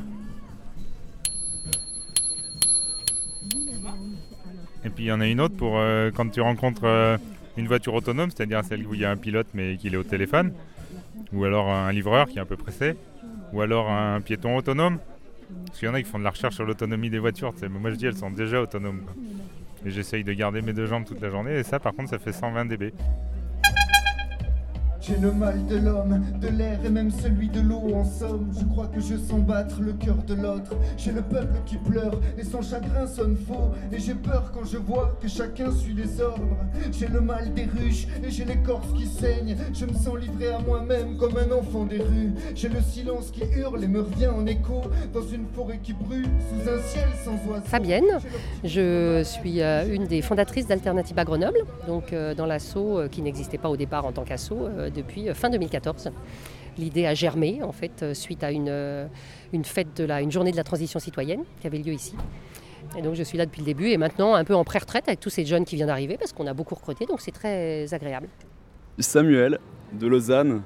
J'organisais le Tour Alternativa pour Lausanne parce que c'est un peu ça l'esprit. En gros, il y a des comités locaux de l'Alternativa qui se créent pour accueillir les cyclistes du Tour et ils organisent des événements qui s'articulent autour avec chaque fois des conférences, des projections de films, des ateliers. Et l'idée, c'est d'éveiller les consciences et de sensibiliser euh, à l'urgence climatique et à la nécessité de se bouger en tant que citoyen, euh, de passer à l'action. Euh, Sur un vélo, le moteur, ça va être la roue arrière et la personne qui pédale. Chez Alternativa, qui est le moteur et quelle est sa force? Le dioxyde de gambette, sans doute. C'est la, la puissance qu'il y a dans les, les mollets du cycliste. comment dire, l'énergie du partage euh, et l'énergie humaine. Ah bah, la force d'Alternativa, déjà, euh, Grenoble en tout cas, euh, c'est d'être euh, c'est d'être en fait une association euh, de type euh, collégial. Euh, donc le moteur, en fait, c'est euh, une quinzaine de, de- de coprésidents. euh, qui sont en fait euh, donc tous à égalité et, et puis en plus en fait une association sans, euh, sans adhérents donc euh, n'importe qui franchit la porte et fait partie du moteur. hein. Donc on est tous en fait, euh, on, est, fait tous partie de la, courroie de transmission en fait de la chaîne. hein. On a une, immen- une immense chaîne, donc elle grandit. En fait cette année elle a beaucoup grandi grâce à la sortie du film euh, Iridzina, qui nous a permis de beaucoup de recruter en fait de jeunes. Et du coup on a un moteur en fait qui est super boosté, c'est un turbo. Les cyclistes euh, qui font le Tour Alternativa, donc c'est des cyclistes qui sont euh, déjà engagés euh, dans des groupes locaux ou alors au niveau de la team. On appelle ça la team, c'est le le groupe d'animation du mouvement Alternativa, Euh, ou alors c'est des gens euh, qui ont souhaité re- rejoindre euh, le peloton. Après, en fait, c'est pas de tout repos d'être cycliste sur le Tour Alternativa. Euh, parce qu'il faut, euh, il faut réparer les vélos, il faut assurer les conférences, il faut assurer les formations à l'action non violente. Dès qu'on descend du vélo, euh, voilà, on monte le stand, euh, on est sollicité de partout, c'est vraiment pas reposant. Donc on le fait pas du début à la fin. Non, on le fait pas du début à la fin. Euh, Il y en a qui font trois mois sur quatre du tour, voilà. Euh, mais sinon, euh, en fait, pour, pour être cycliste sur le tour, il faut faire au moins une semaine. Et euh, voilà, après, il y en a qui font une semaine, deux semaines, trois semaines, un mois. euh. Sur l'avant du vélo, on a le guidon bah, pour choisir sa direction. Euh, quelle est la direction d'Alternativa Je pense que le cap de Alternativa, c'est les alternatives. Mais Alternativa sans ANV COP21, donc Action non violente qui est née à la COP21 à Paris, plutôt la résistance. Quoi. Donc du coup, la fusion des deux, il y a aussi les Amis de la Terre dans l'histoire, mais la fusion des deux, ça crée une synergie. Et d'un côté, on, on s'oppose à des projets climaticides, et de l'autre, on propose des alternatives. Tu as deux jambes pour pédaler, une c'est la résistance, et- et l'autre c'est les alternatives. Qu'est-ce qui peut faire freiner cette euh, initiative? L'argent. Bah, tous les gens qui pensent qu'on peut rien faire et que c'est déjà trop tard, on a besoin de tous, hein. on est tous dans le même bateau, euh, le bateau Terre en fait. C'est ça qui peut freiner, c'est que des gens en fait continuent de penser en fait euh, soit que ça les concerne pas ou d'être désespérés. Et c'est pour ça qu'on a aussi un, message de joie en fait nous en fait en disant euh, super, on a des, solutions, venez les essayer avec nous.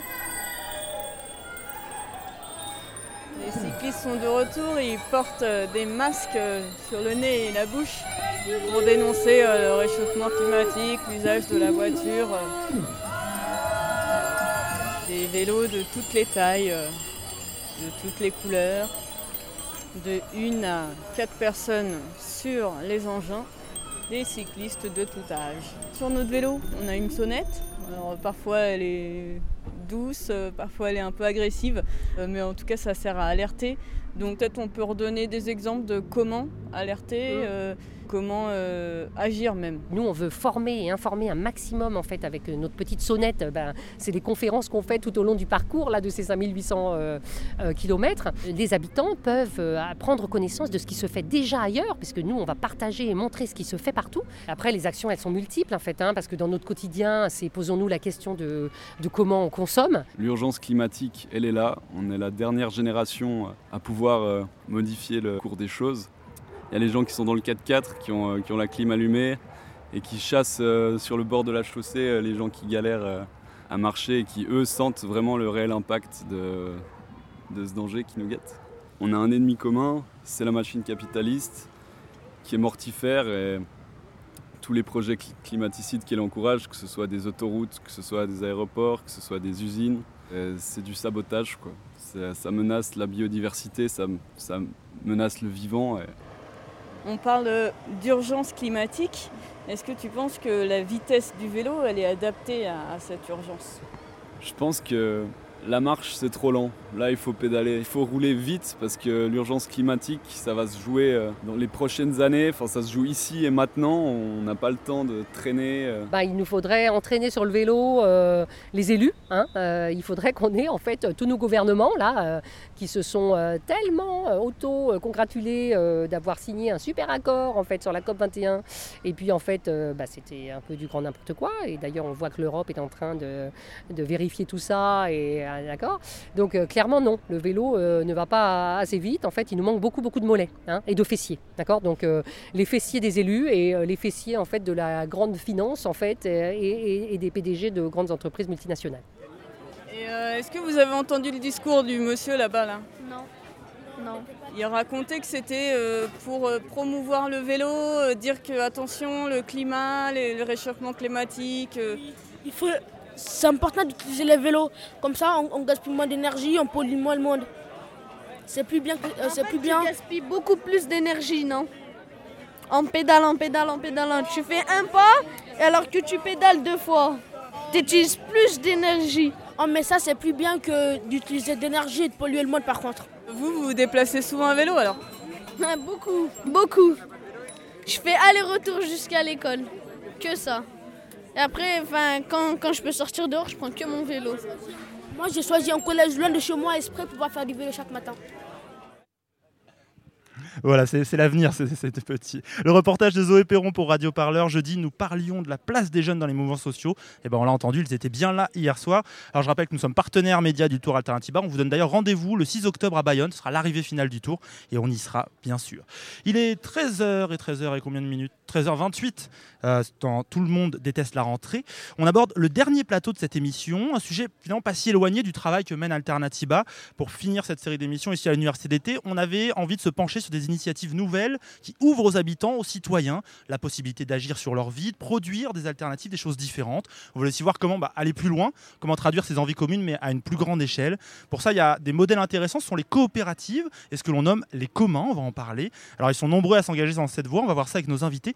Je vous dis d'abord bonjour Anne-Sophie Olmos, bienvenue. Je vous laisse. euh, sans- Bonjour, merci Bonjour, de m'accueillir. bah, le plaisir est pour nous. Vous êtes adjointe à la mairie de Grenoble et vous participez, en tout cas de manière très active, à l'Assemblée des communs. On va expliquer un peu ce que c'est ensuite. Paul-Jean Coutanx, bonjour à vous. Bonjour. vous, êtes membre, euh, vous êtes membre de Copawatt qui monte des coopératives d'énergie en France, qui aident des gens à monter. On va aussi expliquer un peu ce que c'est ensuite. Et enfin, Arthur Levernier, membre du phare, pôle d'hospitalité aux activités à rayonnement écologique et solidaire. C'est beau, c'est- en Seine-Saint-Denis. C'est ça, à l'île Saint-Denis, Voilà, précisément. vous aidez des jeunes des quartiers populaires à monter des coopératives éphémères. Là aussi, on va en parler un peu. Mais d'abord, euh, avec vous trois, peut-être on va faire une réponse courte chacun. On va d'abord faire un peu de pédagogie. Euh, on parle de plus en plus de cette idée des communs. Il y a eu des livres, il y a un livre de Benjamin Coriat qui a très bien marché, par exemple. Mais en quelques mots, en quelques détails, vous pouvez m'expliquer ces valeurs, en quoi c'est diffère, par exemple, d'une entreprise classique ces entreprises coopératives et cette idée du commun. Peut-être on peut commencer par vous, Anne-Sophie Olmos. Quand vous me dites commun, qu'est-ce que, qu'est-ce que je dois comprendre? Alors quand on dit commun, direct, on pense euh, trois choses. C'est une ressource, donc ça peut être un bien commun, tel que l'eau, l'électricité ou un bâtiment, une entreprise.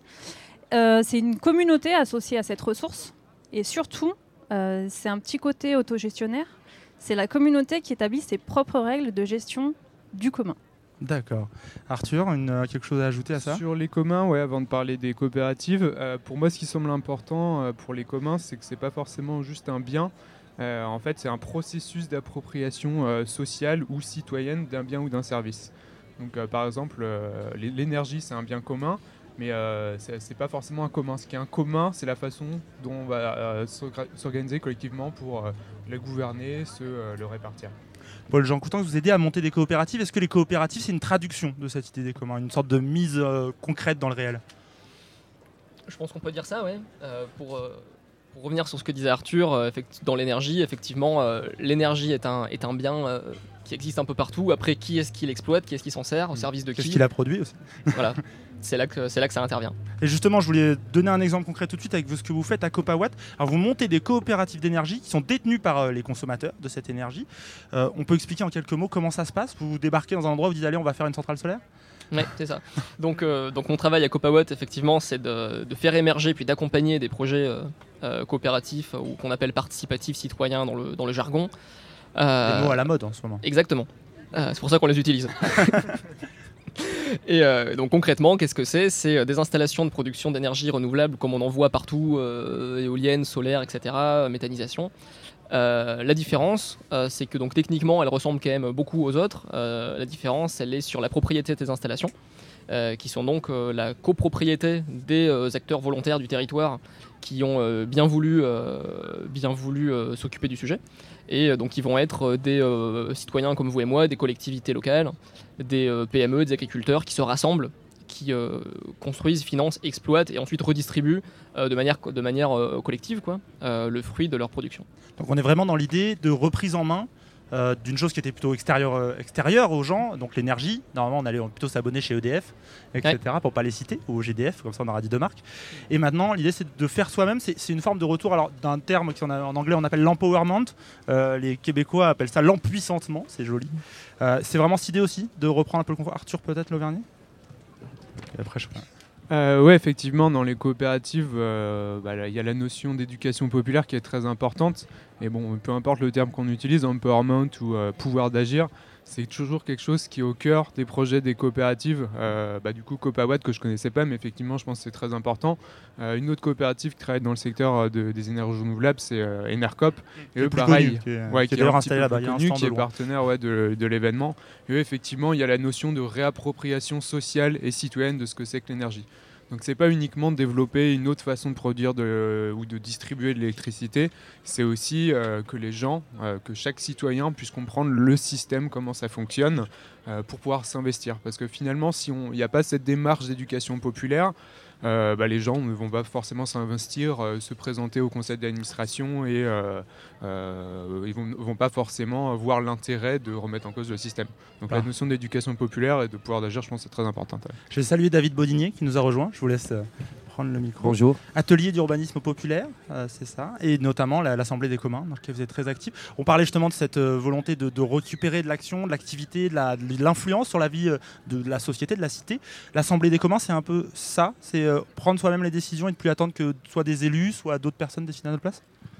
Il me semble que l'Assemblée des communs, qui est née en fait quand même d'un double processus à la fois Nuit debout Grenoble, où pendant deux mois il y a eu un campement euh, sur un espace public dans lequel il y a eu beaucoup de débats, euh, et notamment sur les communs, avec une commission qui s'était créée sur les communs, et à la fois la volonté de la ville de Grenoble d'avancer, et d'Anne-Sophie d'avancer sur, sur les communs. C'est et- quelque chose qui s'est construit avec les pouvoirs publics. en, en fait, c'est- issu d'une rencontre. Mm. C'est- issu d'une rencontre. C'est une rencontre d'une volonté qui est, qui est différente parfois.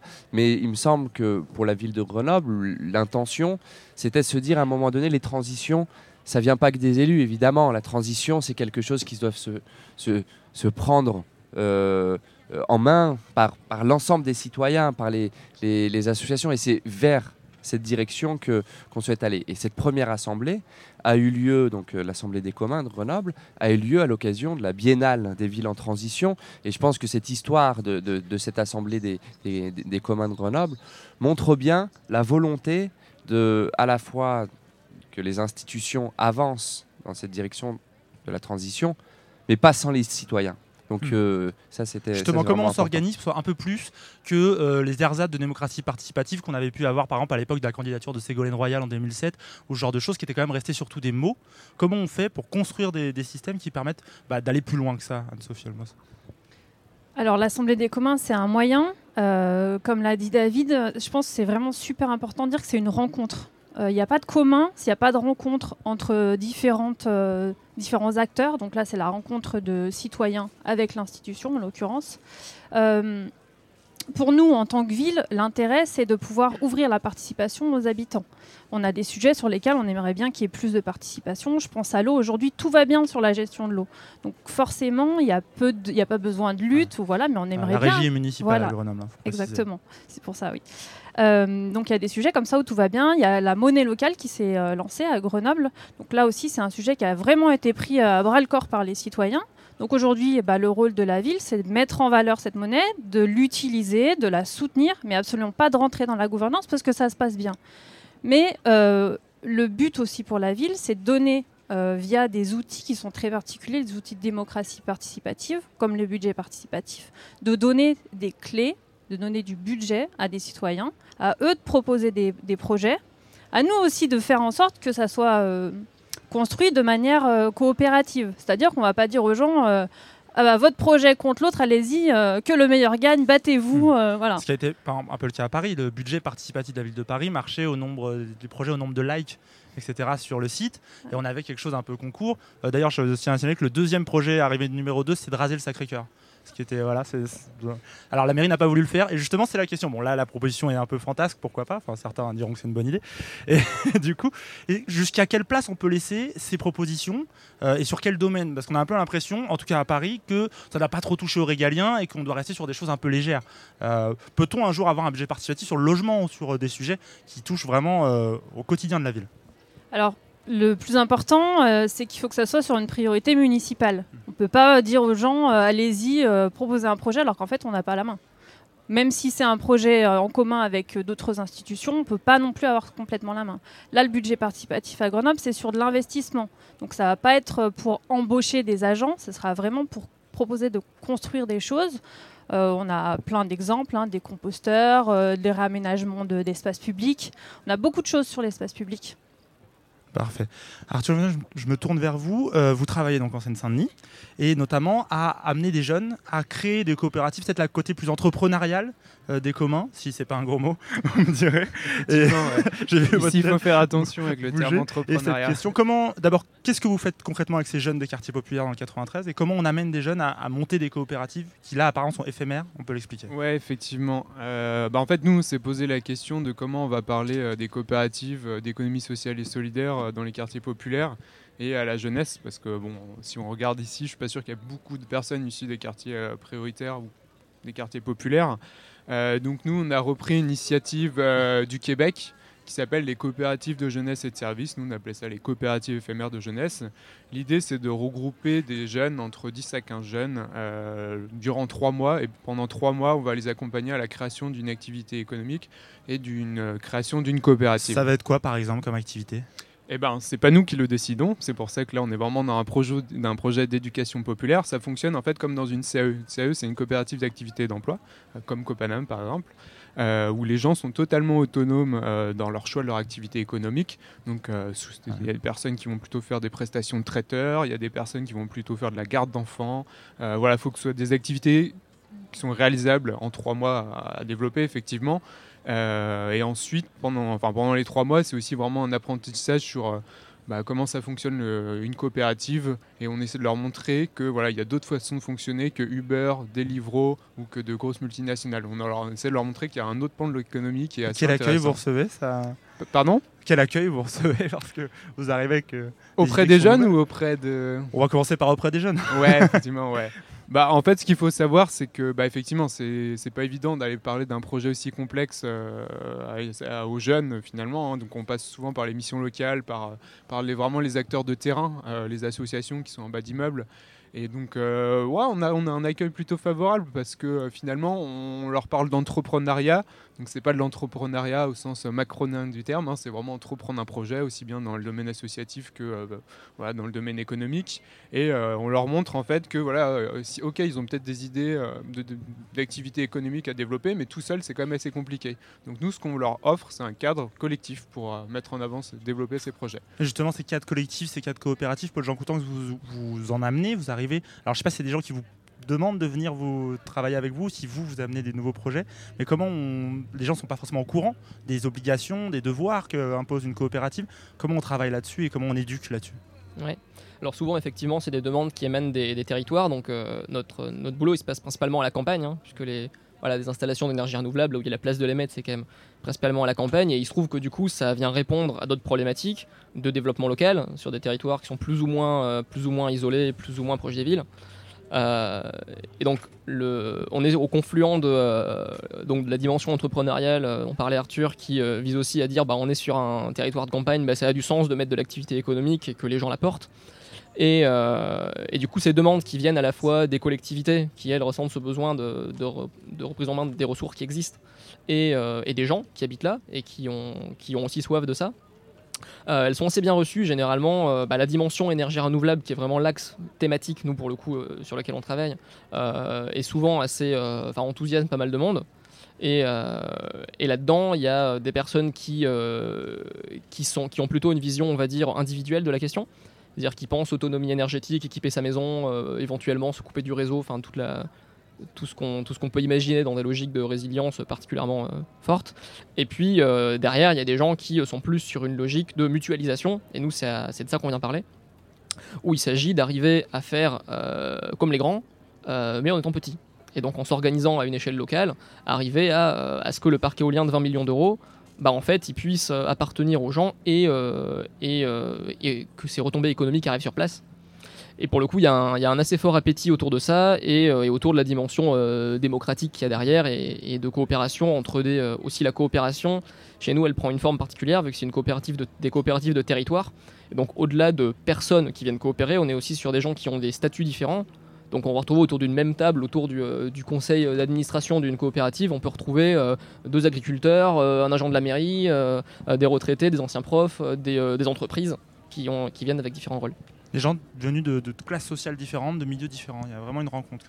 Euh, oui, et pour des raisons différentes également, et c'est ça qui permet ça. C'est-à-dire qu'on va retrouver euh, différentes motivations à l'engagement dans ce genre d'initiative. On va retrouver ben, euh, le fait que euh, je m'intéresse à l'énergie et j'ai envie de rendre mon territoire plus vert, etc. Il y a une dimension, une dimension économique qui est forte, hein, autant en termes de, développement du territoire qu'en termes d'investissement, parce que c'est de l'investissement dont on parle. Et il y a aussi des, choses plus basiques comme le fait de, travailler avec, ces- des, avec des gens qui habitent à côté de chez soi et de faire connaissance et de tisser des, des liens de coopération forts. Et justement, quand on veut faire un travail de coopération, un travail de commun, euh, il y a cette question de la massification, du nombre de gens qui s'impliquent. Euh, typiquement sur l'Assemblée des communs, David Bodini, combien de personnes participent euh, régulièrement? Et est-ce que l'accueil se fait? Comment ça fonctionne? Alors l'Assemblée des communs de Grenoble, c'est vraiment une initiative qui est, qui est très petite. hein. Euh, pour l'instant, c'est un processus. Elle a été la- lancée, la première assemblée a rassemblé euh, qua- 80 personnes euh, à l'occasion de la Biennale des villes en transition. Et la deuxième assemblée, une soixantaine de personnes. Donc il y a tout un processus avec un groupe de facilitation qui réfléchit, là, qui est composé de quelques personnes, sur comment justement euh, élargir. Et c'est une bonne question. Ouais, bah justement, je vous la repose. Comment on peut élargir et aller chercher plus loin, par exemple, Anne-Sophie Olmos, que des, des- des- des initiatives qui restent limitées pour le moment? Comment on va chercher plus loin? Je pense que l'Assemblée des communs, c'est un outil euh, aussi de valorisation des initiatives de communs, ou en tout cas des initiatives qui tentent de faire de la coopération sur le territoire.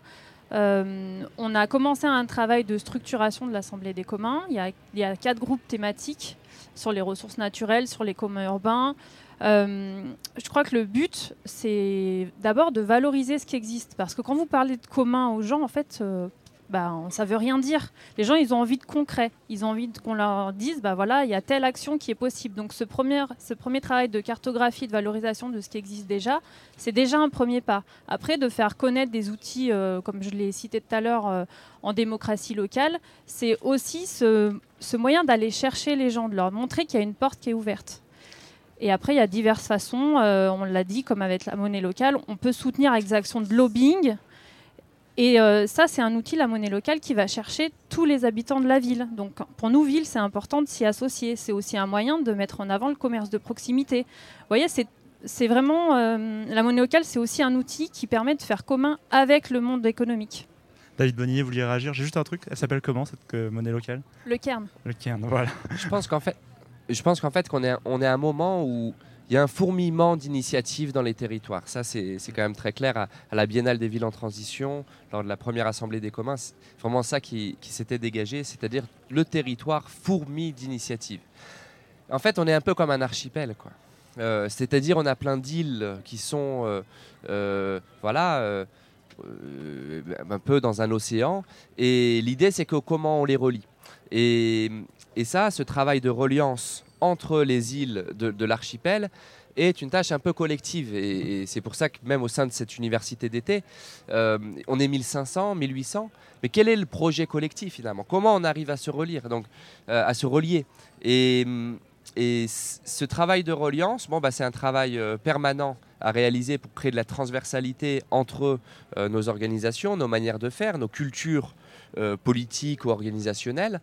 Et peut-être qu'en en, en reliant mieux euh, euh, nos initiatives, on va pouvoir justement élargir euh, le spectre. Et il n'y a pas que des personnes, disons, qui sont membres d'organisations qui n'habitent pas dans les quartiers populaires, puisque toute la journée, là, on anime un séminaire sur le droit à la ville et les luttes dans les quartiers populaires, avec beaucoup de collectifs qui euh, euh, s'organisent, notamment sur les questions de logement et de lutte contre, contre le- les démolitions. Et il me semble, pour élargi- élargir le spectre, il faut être sur les intérêts des personnes, là où elles en sont actuellement, qu'est-ce qu'elles vivent et quels sont les intérêts, les problématiques qui sont les leurs. Et aujourd'hui, on a quand même des, des- des problèmes très importants autour du logement social, autour euh, euh, des écoles. Je pense que les écoles primaires de l'ensemble de nos territoires ont besoin d'investissements très importants pour la réhabilitation. À Grenoble, je crois que la, la moitié du budget d'investissement de la ville de Grenoble a été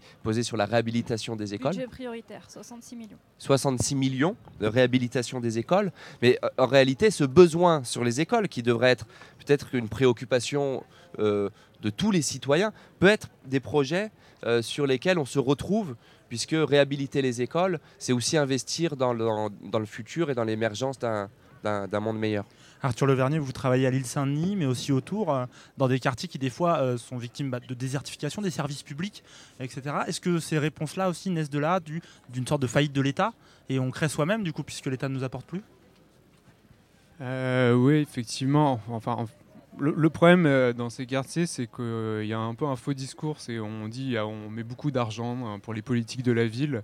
Euh, Il y a un peu ce discours. faux, en Enfin, euh, voilà, mais non, mais je on le dit, effectivement, mais On le dit. dans les faits, c'est C'est faux. une goutte d'eau, C'est euh, une c'est une goutte d'eau. Mais ce que je veux dire, c'est qu'en plus que ce soit une goutte d'eau, c'est de l'argent qui a pas. euh, C'est-à-dire qu'en fait, c'est des quartiers où il y a moins de services publics en fait. C'est ça qu'on on s'en rend pas compte.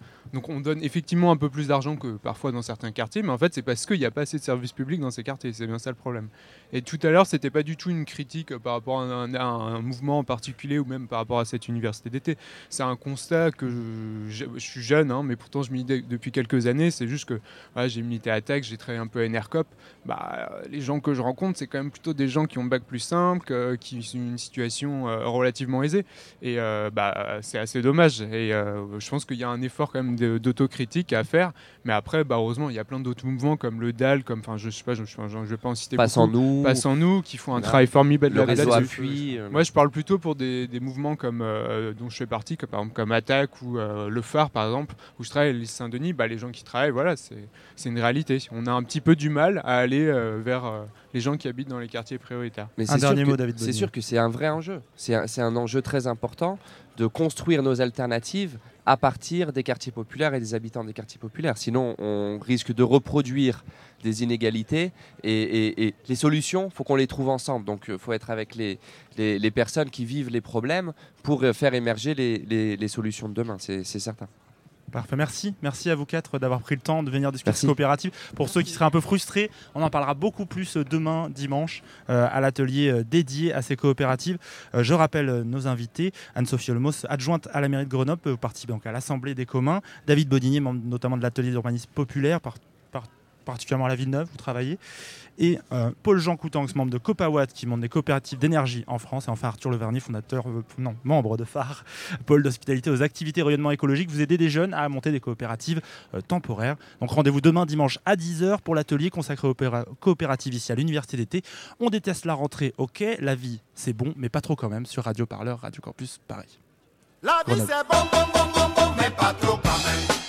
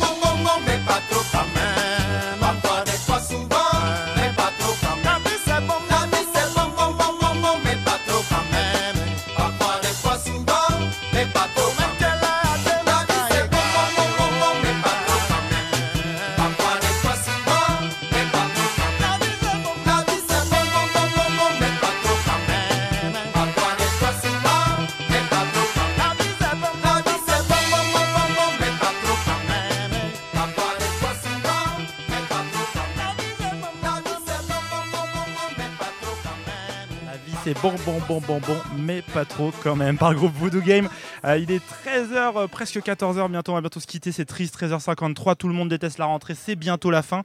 On va bientôt retrouver la grisaille, les heures de travail. Ce sera la rentrée. Mais avant, avant ça, quand même, ce soir, on fait la fête déjà. hein. C'est la fête à Grenoble avec un concert du groupe CD Watch Show organisé au Jardin de Ville. C'est dès 20h.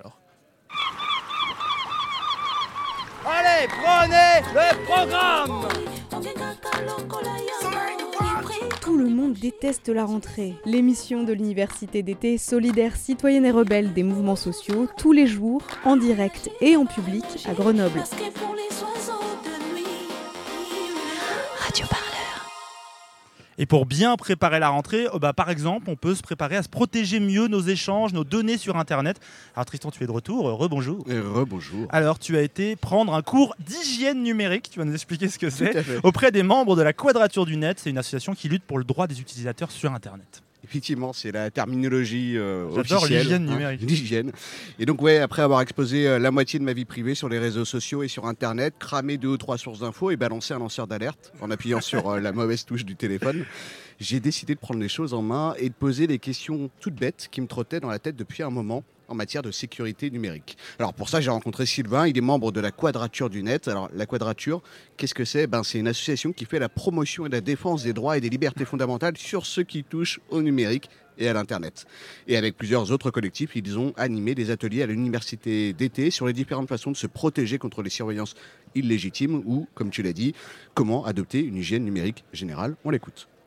Alors euh, hier et aujourd'hui en fait, euh, moi un truc euh, qui est important pour moi, c'est qu'il y a beaucoup de militantes et militants qui ont des pratiques, qui ont des objectifs politiques avec lesquels je suis largement en accord et qui dans certains cas n'ont pas bien conscience que le fait que leurs adversaires politiques, ça peut être l'État, ça peut être des entreprises, ça peut être d'autres mouvances politiques, typiquement les mouvances d'extrême droite, peuvent, par une mauvaise gestion de leurs informations, de leurs menaces, en fait, à- avoir des conséquences très négatives pour leur lutte, des personnes qui après vont se retrouver incriminées, donc de fait euh, dans une procédure judiciaire, donc de fait complètement immobilisées pour la lutte. Donc euh, voilà, donc en, gros arriver à envisager les menaces sur leurs informations sans rentrer dans la paranoïa, parce que ça c'est le- aussi le, revers fort, c'est qu'il y a plein de, personnes qui se disent bah voilà on est tout le temps surveillé, il faut rien faire aussi pour dire de sortir de ça. Il y a des menaces, il faut les comprendre, il faut les réelles, il faut mettre en place des outils et des solutions et en fait euh, gérer les menaces qui sont réelles. Allez, avouez que vous aussi, en entendant des grésillements dans votre téléphone, un bruit suspect, vous avez laissé libre cours à votre imagination ou à votre paranoïa. Vous avez dit à votre copine ou à votre pote Martin, je suis sur écoute. Salut les renseignements généraux, il y a une manifestation prévue ce soir sur l'esplanade, on sera des milliers, on va bloquer le tramway, installer une commune libre en lieu et place des universités d'été. Et là, là, vous avez espéré déplacer des centaines de CRS pour rien. Eh bien ouais, parce que désolé de vous décevoir, mais vous êtes quand même assez peu nombreux à être mis sur écoute, ce qui n'empêche pas de prendre quelques précautions de base. Oui, un téléphone peut être sur écoute, euh, ça dépend. En fait, il y a, des bonnes mesures qu'on peut prendre, même quand. euh, en fait, il y, a- des fois, il y a un truc que tout le monde connaît, c'est le sticker sur la caméra. Le, le modèle de menace de l'ordinateur qui se fait compromettre et on enregistre en permanence pour trouver un truc compromettant, ça, ça touche pas grand monde. C'est, un modèle de menace qui, touche a priori pas grand monde. Par contre, le fait de mettre un sticker sur sa caméra, ça coûte rien. Donc bah le faire, voilà, on est rassuré, il n'y a pas de problème. Alors ça veut pas dire que les micros peuvent pas être activés, hein, mais euh, autre problème. Euh, et en fait, euh, s'il y a une réunion, il n'y a pas besoin de téléphone portable, bah, ne pas les prendre, ça, ça coûte rien. En plus, comme ça, les gens s'écouteront et suivront la réunion, donc ça a une utilité aussi pratique. Voilà, et pendant, euh, pendant ce reportage, la moitié de cette rédaction s'est dit Ah tiens, j'ai oublié de mettre ce fameux bout de scotch sur ma caméra d'ordinateur. Le public aussi hein, s'est posé des questions. Voilà, bon, alors plus simplement encore, vous ne parlez euh, pas de ce qui peut mettre en danger une personne au téléphone aussi, hein, ça peut être aussi simple que ça. Vous optez pour d'autres moyens de communication, par exemple, par exemple les messageries cryptées. Et ouais, alors je sais, pour beaucoup, ça fait débat. Est-ce que c'est mieux sur Snapchat, Telegram ou Signal? On a posé la question à Sylvain. Il y a de bonnes raisons de critiquer Telegram. Donc déjà, les communications, elles sont pas chiffrées par défaut sur Telegram. Euh, donc les plein de gens qui utilisent Telegram en pensant que c'est protégé, mais en fait, s'ils font rien de spécial, c'est pas protégé. Quand on active le mode communication protégée, donc là, il y a du chiffrement qui rentre. Donc c'est secret message avec quelqu'un. Là, il y a du chiffrement, mais euh, le, le protocole de chiffrement qu'ils utilisent, c'est une méthode de protection par ce qu'on appelle par l'obfuscation, c'est-à-dire qu'ils ne disent pas comment ils font leur crypto. Ça, euh, de l'état de l'art et l'état des connaissances en matière de cryptologie, c'est unanimement reconnu que c'est une mauvaise méthode de sécurité parce que ça veut dire qu'effectivement, si on ne détecte pas la faille, tant mieux. Eh, Mais en fait, les failles, elles peuvent continuer d'exister. Et si quelqu'un les trouve, ben, en fait, il va les continuer pendant longtemps.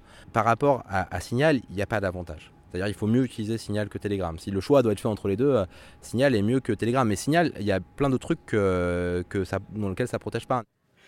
Voilà, et à Radio Parleur, on va changer toute euh, notre messagerie. On avait déjà Donc- changé le WhatsApp à Telegram. on n'arrête pas, on s'adapte. On change tous les mois. Et puis, si vous avez bon, bah, encore d'autres questions, n'hésitez pas. hein, vous, pouvez, euh, vous pouvez vous procurer le guide de survie à destination des aventuriers d'Internet ou comment protéger ses libertés en milieu numérique hostile. C'est à prix libre. Euh, on peut se le procurer ici sur le campus auprès de la Quadrature ou alors euh, au niveau de la Ligue des droits de l'homme.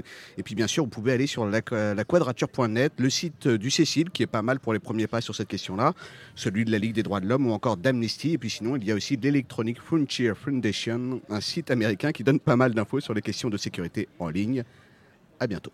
Merci beaucoup Tristan et c'est sur ces mots que tout le monde déteste la rentrée se termine. On a été très heureux, je sais, c'est triste, je sais, de vous accompagner pendant ces trois jours au cœur de l'université d'été rebelle et solidaire des mouvements sociaux et citoyens. Et comme ça, on aura bon à la fin. L'université, ça continue encore ce soir et demain. On espère vous y croiser. Avant de vous quitter, je en profite pour remercier toute l'organisation de l'université et Alexis, Élise, Luc, tous les bénévoles aussi. Je salue aussi l'incroyable équipe de Radio Campus Grenoble, Émilie, Vincent, Marty qui réalisait aujourd'hui de manière parfaite. Bis aussi à Émile qui nous écoute depuis Paris et les locaux de Radio Campus France. Enfin, remerciement ultime à toute l'équipe de Radio Parleur qui vous a concocté avec amour ces émissions.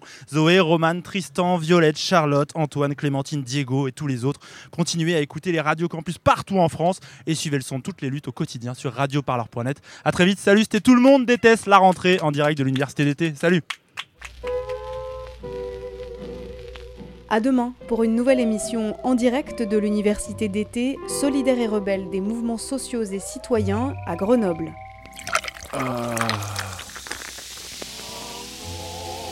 On ne peut pas accueillir tout le monde parce qu'autrement, euh, c'est des villes Ça, comme Lyon qu'il faudrait Ouais. construire. Donc c'est tout simplement la raison euh, qui nous guide. Non, moi je crois qu'il faut que vous arrêtiez d'essayer de dire des trucs. Ça vous fatigue déjà, puis pour les autres, vous vous rendez pas compte de ce que c'est. Moi, quand vous faites ça, ça me fout une angoisse. Je pourrais vous tuer, je crois. De chagrin, hein. Je vous jure, c'est pas bien. Il faut plus que vous parliez avec des gens. Radio Parleur, le son de toutes les luttes. Ah d'accord.